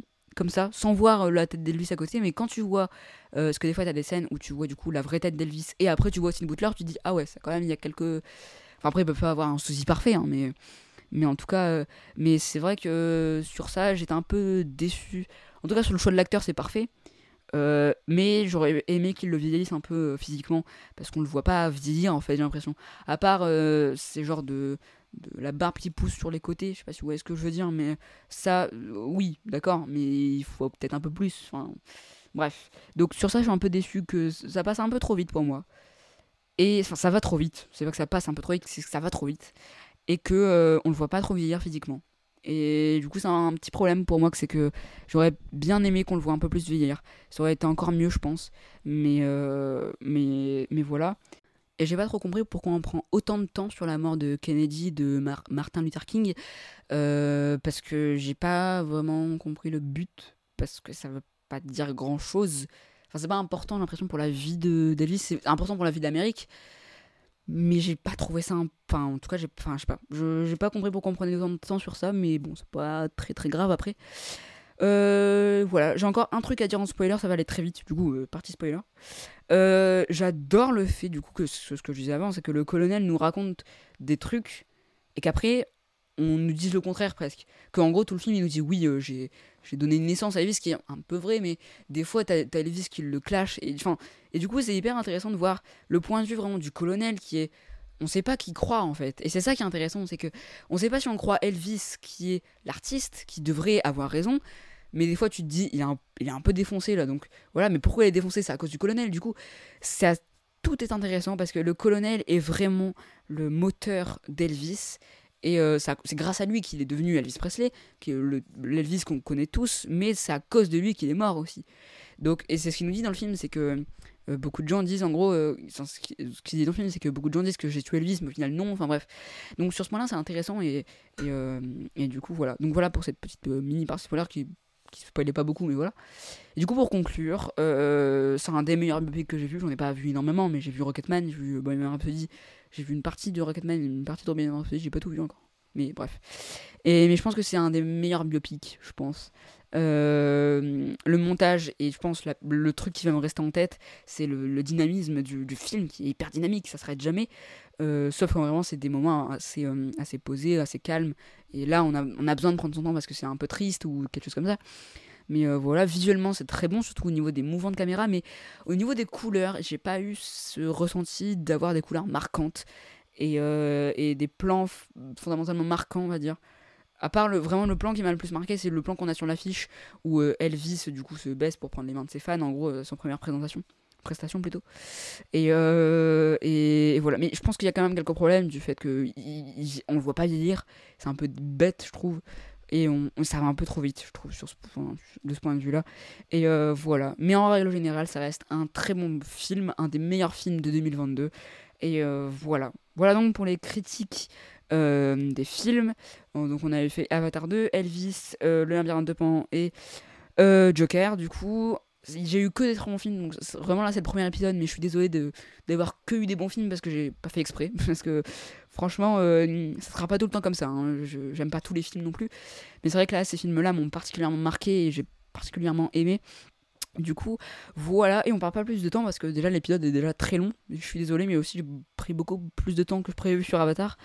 Donc on passe au débat de la semaine. Mais vous savez, moi je crois pas qu'il y ait de bonnes ou de mauvaises situations. Si je devais résumer ma vie aujourd'hui euh, avec vous, je dirais que c'est d'abord des rencontres. Pour ce premier débat des claps lebdo, on va parler des nouveaux cinémas, autrement dit comment je les appelle, les cinémas gadgets, notamment la 4DX, le Onyx, la 3D, l'IMAX et le Dolby, bref, on parlera de toute cette technologie. Alors déjà, pour moi, ces nouveaux cinémas, notamment, je prendre l'exemple de la 4DX parce que c'est l'exemple qui le montre le mieux, ces cinémas gadgets ne servent à rien. Je vais m'expliquer pourquoi, il y a des exceptions. Ça sert à rien du côté où ça te promet le but de ces cinémas, c'est ce qu'ils nous disent, c'est de donner une expérience supplémentaire et être plus dans le film. Sauf que le, problème dans, cette phrase, c'est que le but d'un film, c'est de t'évader quoi qu'il arrive, que ce soit en 3D, en Onyx, en 4DX, en Dolby, en tout ce que tu veux, le film doit te, enfin, doit vraiment te prendre, te, te, faire évader, te vraiment te, te- ce que je disais avec Avatar tout à l'heure, euh, te- vraiment te t'évader, vraiment, enfin c'est ce que je veux vraiment dire, c'est vraiment l'évasion. Le but d'un film, c'est l'évasion. Si t'as besoin que des sièges bougent, que tu te prennes de l'eau dans la gueule pour que tu ressentes l'eau d'Avatar, par exemple, le film n'a rien réussi. Parce que le but d'un film, c'est de t'évader, qu'il soit en IMAX, en 4DX, en Dolby, en Onyx, en 3D. Mais il y a des exceptions. C'est-à-dire que pour moi, si un film est travaillé pour une de ces technologies, si le film veut te faire évader grâce à cette technologie, et bah personnellement, je ferai tout pour aller voir ce film comme ça. Par exemple, Oppenheimer, qui sortira de Christopher Nolan, est travaillé pour l'IMAX. Et bah j'essayerai d'aller le voir en IMAX. J'essayerai, hein, je c'est pas sûr, mais j'essayerai. Avatar, j'ai été le voir en 3D. Pourquoi? Parce que le film est travaillé pour la 3D. Du coup, je veux le voir en 3D. Si un film est travaillé par, le- en 4 pour le 4DX, ce qui est jamais arrivé, heureusement, bah, j'essaierai vraiment de le voir en 4DX. J'aime pas la 4DX, mais s'il est travaillé pour la 4DX, bah, j'essayerai d'y aller. Mais mon problème, c'est que aujourd'hui, ces technologies sont gadgets et sont juste là pour faire vendre des tickets. Plus cher en plus, pour avoir soi-disant une expérience supplémentaire. Sauf que cette expérience supplémentaire ne doit pas exister. Tu dois juste avoir l'expérience du film que tu es en train de regarder, que tu sois dans une salle qui coûte 20, 20 euros à une salle qui, coûte 2 euros. Je sais pas. hein. Mais euh, et, je, pense que ça, c'est un problème aujourd'hui. C'est que pour moi, la 4DX, c'est très bien dans une attraction de Disneyland ou d'une attraction de parc d'attraction. Pas dans. Moi, je pourrais jamais aller voir un film en 4DX euh, pendant deux heures. C'est mon avis à moi. Mais en tout cas, mon avis global sur tout, objectif, pour moi en tout cas, la 4DX, la Dolby, l'Onyx, la 3D, l'IMAX, sauf si le film est travaillé pour cette technologie, ça ne sert à rien. C'est du gadget. L'Onyx est la technologie qui me saoule le plus, même plus que la 4DX. L'Onyx est donc, pour ceux qui ne savent pas, un écran. C'est-à-dire qu'il n'y a pas de vidéoprojecteur, c'est juste un écran. Comme un écran d'ordi, un écran de télé, mais en grand. Et là, c'est la plus grosse arnaque du monde. Parce qu'ils nous promettent du coup d'avoir plus d'images, plus de luminosité, ce qui est vrai. Mais le but d'un projecteur, c'est pas que t'aies mal à la tête. Personnellement, je pense que si j'étais devant un écran de télé pendant 3 heures dans une salle toute noire avec des pixels partout, j'aurais mal à la tête. Et je ne peux pas. L'Onyx me, me, me fout la haine. Vraiment. Ça m'énerve. Le but du cinéma, c'est un projecteur, des sièges, tu t'assois, tu regardes ton film. Point. Et l'Onyx, non. Bon, non, on ne va pas faire comme tout le monde, nous. Bon. La 4DX, c'est ce que je vous disais. Si on a besoin de ressentir l'eau d'Avatar en se prenant de l'eau dans la gueule, bah le film n'a pas compris ce qu'il fallait faire. Et encore, si le film est travaillé pour la 4DX, ouais, ok. Mais bon, ça reste quand même très limite et ça m'énerve. Le, Dolby, alors le Dolby c'est- différent. Je parle vraiment du Dolby Sound. hein. Je parle vraiment. Pour le Dolby, ça dépend. C'est-à-dire que là par exemple j'ai vu Elvis en son 7.1. Incroyable. Est-ce que j'aurais pu aller le voir en son 5.1 Oui, totalement. Mais mon problème avec ça, c'est que ok, ça donne le Dolby au niveau du son une expérience supplémentaire. Et je pense que ça, c'est un truc qu'on peut pas enlever. C'est que le son est très différent de l'image. C'est-à-dire que si tu as besoin de 4DX pour ressentir encore plus l'image, non. Parce que le but d'un film, c'est de donner des images et que, l'image, tu la ressentes. Si tu as besoin de 3D, euh, si le film n'est pas travaillé pour la 3D, hein, je dis bien, si un film n'est pas travaillé pour toutes ces technologies et qu'il a quand même besoin de la 3D pour vivre, bah non, du coup, non. Alors qu'Avatar, il a besoin de la 3D pour vivre parce qu'il est travaillé pour la 3D. Il peut très bien se voir en 2D, moi je pense, hein, mais je l'ai pas encore vu en 2D d'ailleurs, mais je pense qu'en 3D, il est travaillé pour la 3D, donc allez le voir en 3D, c'est tout. Même si ça coûte plus cher, mais voilà, ça c'est autre chose. Mais bref. Mais en tout cas, je pense que c'est très différent du niveau visuel ou du niveau sonore. Niveau visuel, oui, tu n'as pas besoin de prendre de l'eau dans la gueule pour ressentir l'eau. Par contre, le son, oui. Le son, je suis d'accord. Le son, avoir un son supplémentaire, oui. Parce que le son, tu le vois pas. Tu l'entends. C'est pas le but d'un son. Et je pense qu'il faut un peu plus de son pour encore être plus immergé. Le son est la seule technologie dans le cinéma. Je, enfin, je, enfin, pas la technologie dans le cinéma, mais je veux dire, dans une salle de cinéma, qu'on peut encore plus améliorer. Enfin, pas qu'on peut s'améliorer, mais qu'on peut s'améliorer pour l'immersion. Et pas. Alors que les visuels, non. Et, et ça, c'est un problème que j'ai, c'est qu'arrêter avec vos trucs. euh, oui, on va aller voir un film en 3D. euh, Moi, j'ai été voir Doctor Strange en 3D. Je n'ai pas compris l'utilité. J'ai été le voir parce que bon, je voulais essayer la 3D pour une première fois. J'avais jamais vu un film en 3D, un film vraiment un vrai film, pas un film dans une dans un parc d'attraction, mais je veux dire un film en 3D, j'avais jamais vu. Et je me suis sorti de là, je me suis dit, euh, c'était quoi l'intérêt de voir un film en 3D Et là, c'est pareil. Alors qu'Avatar, je sors d'Avatar, je l'ai vu en 3D, je me suis dit, oui, d'accord, là, d'accord, là, je comprends. La 3D est travaillée pour le film, alors aller le voir en 3D. Pareil pour Oppenheimer, si le film, le film est travaillé en, en IMAX, donc je vais tout faire pour aller le voir en IMAX. Mais si le film n'est pas travaillé pour l'IMAX et qu'ils ont dû combler, parce que du coup, pour ceux qui ne savent pas l'IMAX, je vais pas expliquer les technologies, mais l'IMAX, pour ceux qui ne savent pas, on va revenir aux bases. Déjà, dans un cinéma, l'écran de base, c'est en cinémascope. C'est-à-dire que bah, quand vous allez regarder le même film chez vous, au cinéma, vous n'aurez pas les bandes noires, mais quand vous allez le voir chez vous, vous aurez les bandes noires parce que bah, votre écran n'est pas adapté pour le cinémascope. Mais l'IMAX, il n'y a pas ces bandes noires et du coup, c'est un, écran beaucoup plus large, beaucoup plus grand. Et, euh, et voilà. Donc l'IMAX, si ça sert au film, si le film est travaillé pour ça, oui. Oppenheimer est travaillé pour ça. Mais si par exemple, je sais pas, je vais prendre genre The Batman par exemple, je sais pas pourquoi, mais je vais prendre The Batman. Si le film n'a pas été filmé pour l'IMAX, et si le film n'a pas été filmé pour des caméras IMAX, avec des caméras IMAX, bah non. Parce que c'est encore une technologie pour le film The Batman, technologie gadget. Si c'est pour Oppenheimer, c'est une, une technologie nécessaire au film. Et ça, c'est important. C'est que le but de ces technologies de gadget, à part si le film est travaillé pour cette technologie, c'est de faire vendre. C'est tout. Et c'est un gros, gros, gros problème. La 4DX, pareil, je vais pas expliquer, mais je pense que vous savez, c'est les sièges qui bougent. Vous prenez de l'eau, euh, quand il y a, je sais pas, quand il y a de la pluie, du coup, vous prenez de l'eau, quand, je sais pas, genre vous ressentez tout, en gros. Euh, c'est en 3D aussi, du coup, vous avez une lunette 3D, ça bouge, enfin bref. Moi, j'ai pas besoin que mon siège il bouge pendant 3 heures pour sentir des gens nager. Voilà, c'est ça m'énerve ça aussi. Il y a que le Dolby qui me dérange pas au niveau du son. Enfin, le, son ne me dérange pas pour cette nouvelle technologie parce que le son peut fait partie de l'immersion qui est pas encore au point pour moi.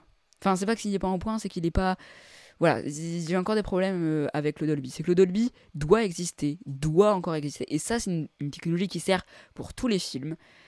Encore plus pour Elvis que j'ai été voir en 7.1. Et du coup, c'est ça qu'ils ils choisissent comme ça. Si un film a besoin, oui, ils vont le mettre en Dolby parce que ça coûte encore plus cher de le mettre en Dolby. Donc, ils choisissent bien ça. Mais bref, donc pour moi, c'est nouveau cinéma gadget servent seulement si le film est travaillé pour ça. Avatar est travaillé pour la 3D, je le vois en 3D. Oppenheimer, si il est, trava- il est travaillé, pourquoi je dis si, il est travaillé pour IMAX, j'essayerai d'aller le voir en IMAX. C'est pas sûr, mais j'essayerai. Pareil pour la 4DX. Si le film n'est pas travaillé pour la 4DX, je crois qu'il n'y a aucun film qui est travaillé pour la 4DX, je n'irai pas le voir en 4DX. Si le film est travaillé pour l'Onyx, à mon grand regret, j'irai le voir en Onyx. Bref, il y, a- encore plein de technologies que j'ai pas dites, mais euh, ça reste dans la même veine. Donc voilà, pour clore ce débat, ça reste mon avis, hein, je le répète, les nouveaux cinémas comme ça, si le film n'est pas travaillé pour cette technologie, c'est une technologie gadget qui fait qui est juste là pour vendre de l'argent. Ça s'arrête là. Voilà donc pour ce débat. Donc si vous n'êtes pas d'accord, c'est très bien, vous pouvez débattre en commentaire si vous voulez, je m'en fous, mais en tout cas, je répète que c'est mon avis, c'est pas, pas le vôtre, et c'est très bien pour vous. Mais du coup, voilà pour ce petit premier débat de l'hebdo. Voilà donc pour le premier épisode de Clap l'hebdo. J'espère qu'il vous a plu, j'espère que vous avez euh, eu le temps et le courage de écouter tout ce podcast, et si vous l'avez fait, bah bravo à vous, je vous félicite. Et aussi, je voulais vous dire avant de vous quitter que du coup, je vous l'avais dit pendant la critique de je sais plus quel film, Labyrinthe de Pan, je crois, euh, il y aura un top et un flop du coup qui sort le jeudi 5 janvier. Donc je sors cet épisode le lundi 2 janvier pour déjà débuter la première saison. Et du coup, le jeudi euh, 5 janvier à 8h, vous aurez un top et un flop en vidéo, donc du coup exclusive à YouTube. Enfin, je, pouvais le faire en podcast, mais je préférais le faire en vidéo, j'avais trop envie de le faire en vidéo.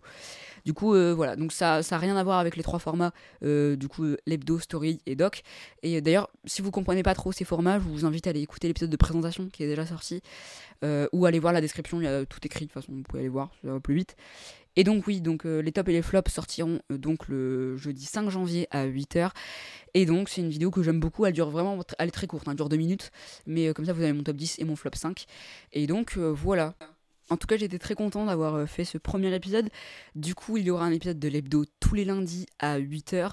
Et donc, il faut savoir également pour les actus, j'ai pas dit, mais je tourne ce, podcast donc le euh, 1er janvier, donc le dimanche, à euh, à peu près de 14h à 5h. donc, il est possible qu'il y ait des news entre temps, entre, entre le temps de la sortie et le temps où j'enregistre, que j'ai pas vu et du coup, j'en parlerai quand même dans, le prochain podcast, vous inquiétez pas. Du coup, euh, voilà. Et je voulais vous dire en petite exclusivité aussi euh, qu'il y aura un épisode de Clap Doc qui sortira, le premier épisode de Doc qui sortira. Je vous dis pas le sujet, je vous laisse un peu deviner. Vous pouvez aller voir sur mes réseaux sociaux, je mets quelques indices. Euh, je vous mettrai un post avec. voilà, ça sort le 12 janvier. voilà. Donc, du coup, le premier épisode de Doc sort du coup le jeudi 12 janvier, donc pas le jeudi 5 qui arrivera avec le top et le flop, mais jeudi d'après, euh, 12 janvier à 8h, qui traitera donc d'un petit sujet. Euh, vous verrez, donc euh, je suis très content de ce doc. Donc voilà pour euh, cette petite exclue. Je vous invite aussi à aller voir mes comptes, mes réseaux sociaux, où il y a des exclus dessus, il y, a, beaucoup de choses, franchement, il y a des extraits, voilà. Allez voir s'il vous plaît. donc voilà, donc j'ai Instagram, TikTok et Twitter. Euh, voilà, donc c'est le compte clap-du-bas podcast-du-bas. Donc voilà, bah, je vous ai tout dit. Merci beaucoup d'avoir écouté ce podcast jusqu'au bout. Merci d'avoir eu le courage de l'écouter jusqu'au bout parce qu'il était très très très long. Mais en tout cas, on se revoit du coup la semaine prochaine, ou du coup euh, pour le top et le flop, mais vous ne m'entendrez pas parler, il n'y aura que la vidéo, mais bref.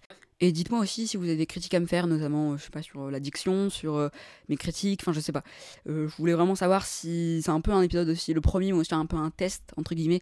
Si jamais vous voulez me parler en commentaire ou me dire si bah, c'est bien ou pas bien, bah dites-le moi, ça m'intéresse vraiment de voir votre critique et de voir si ça vous plaît ou pas.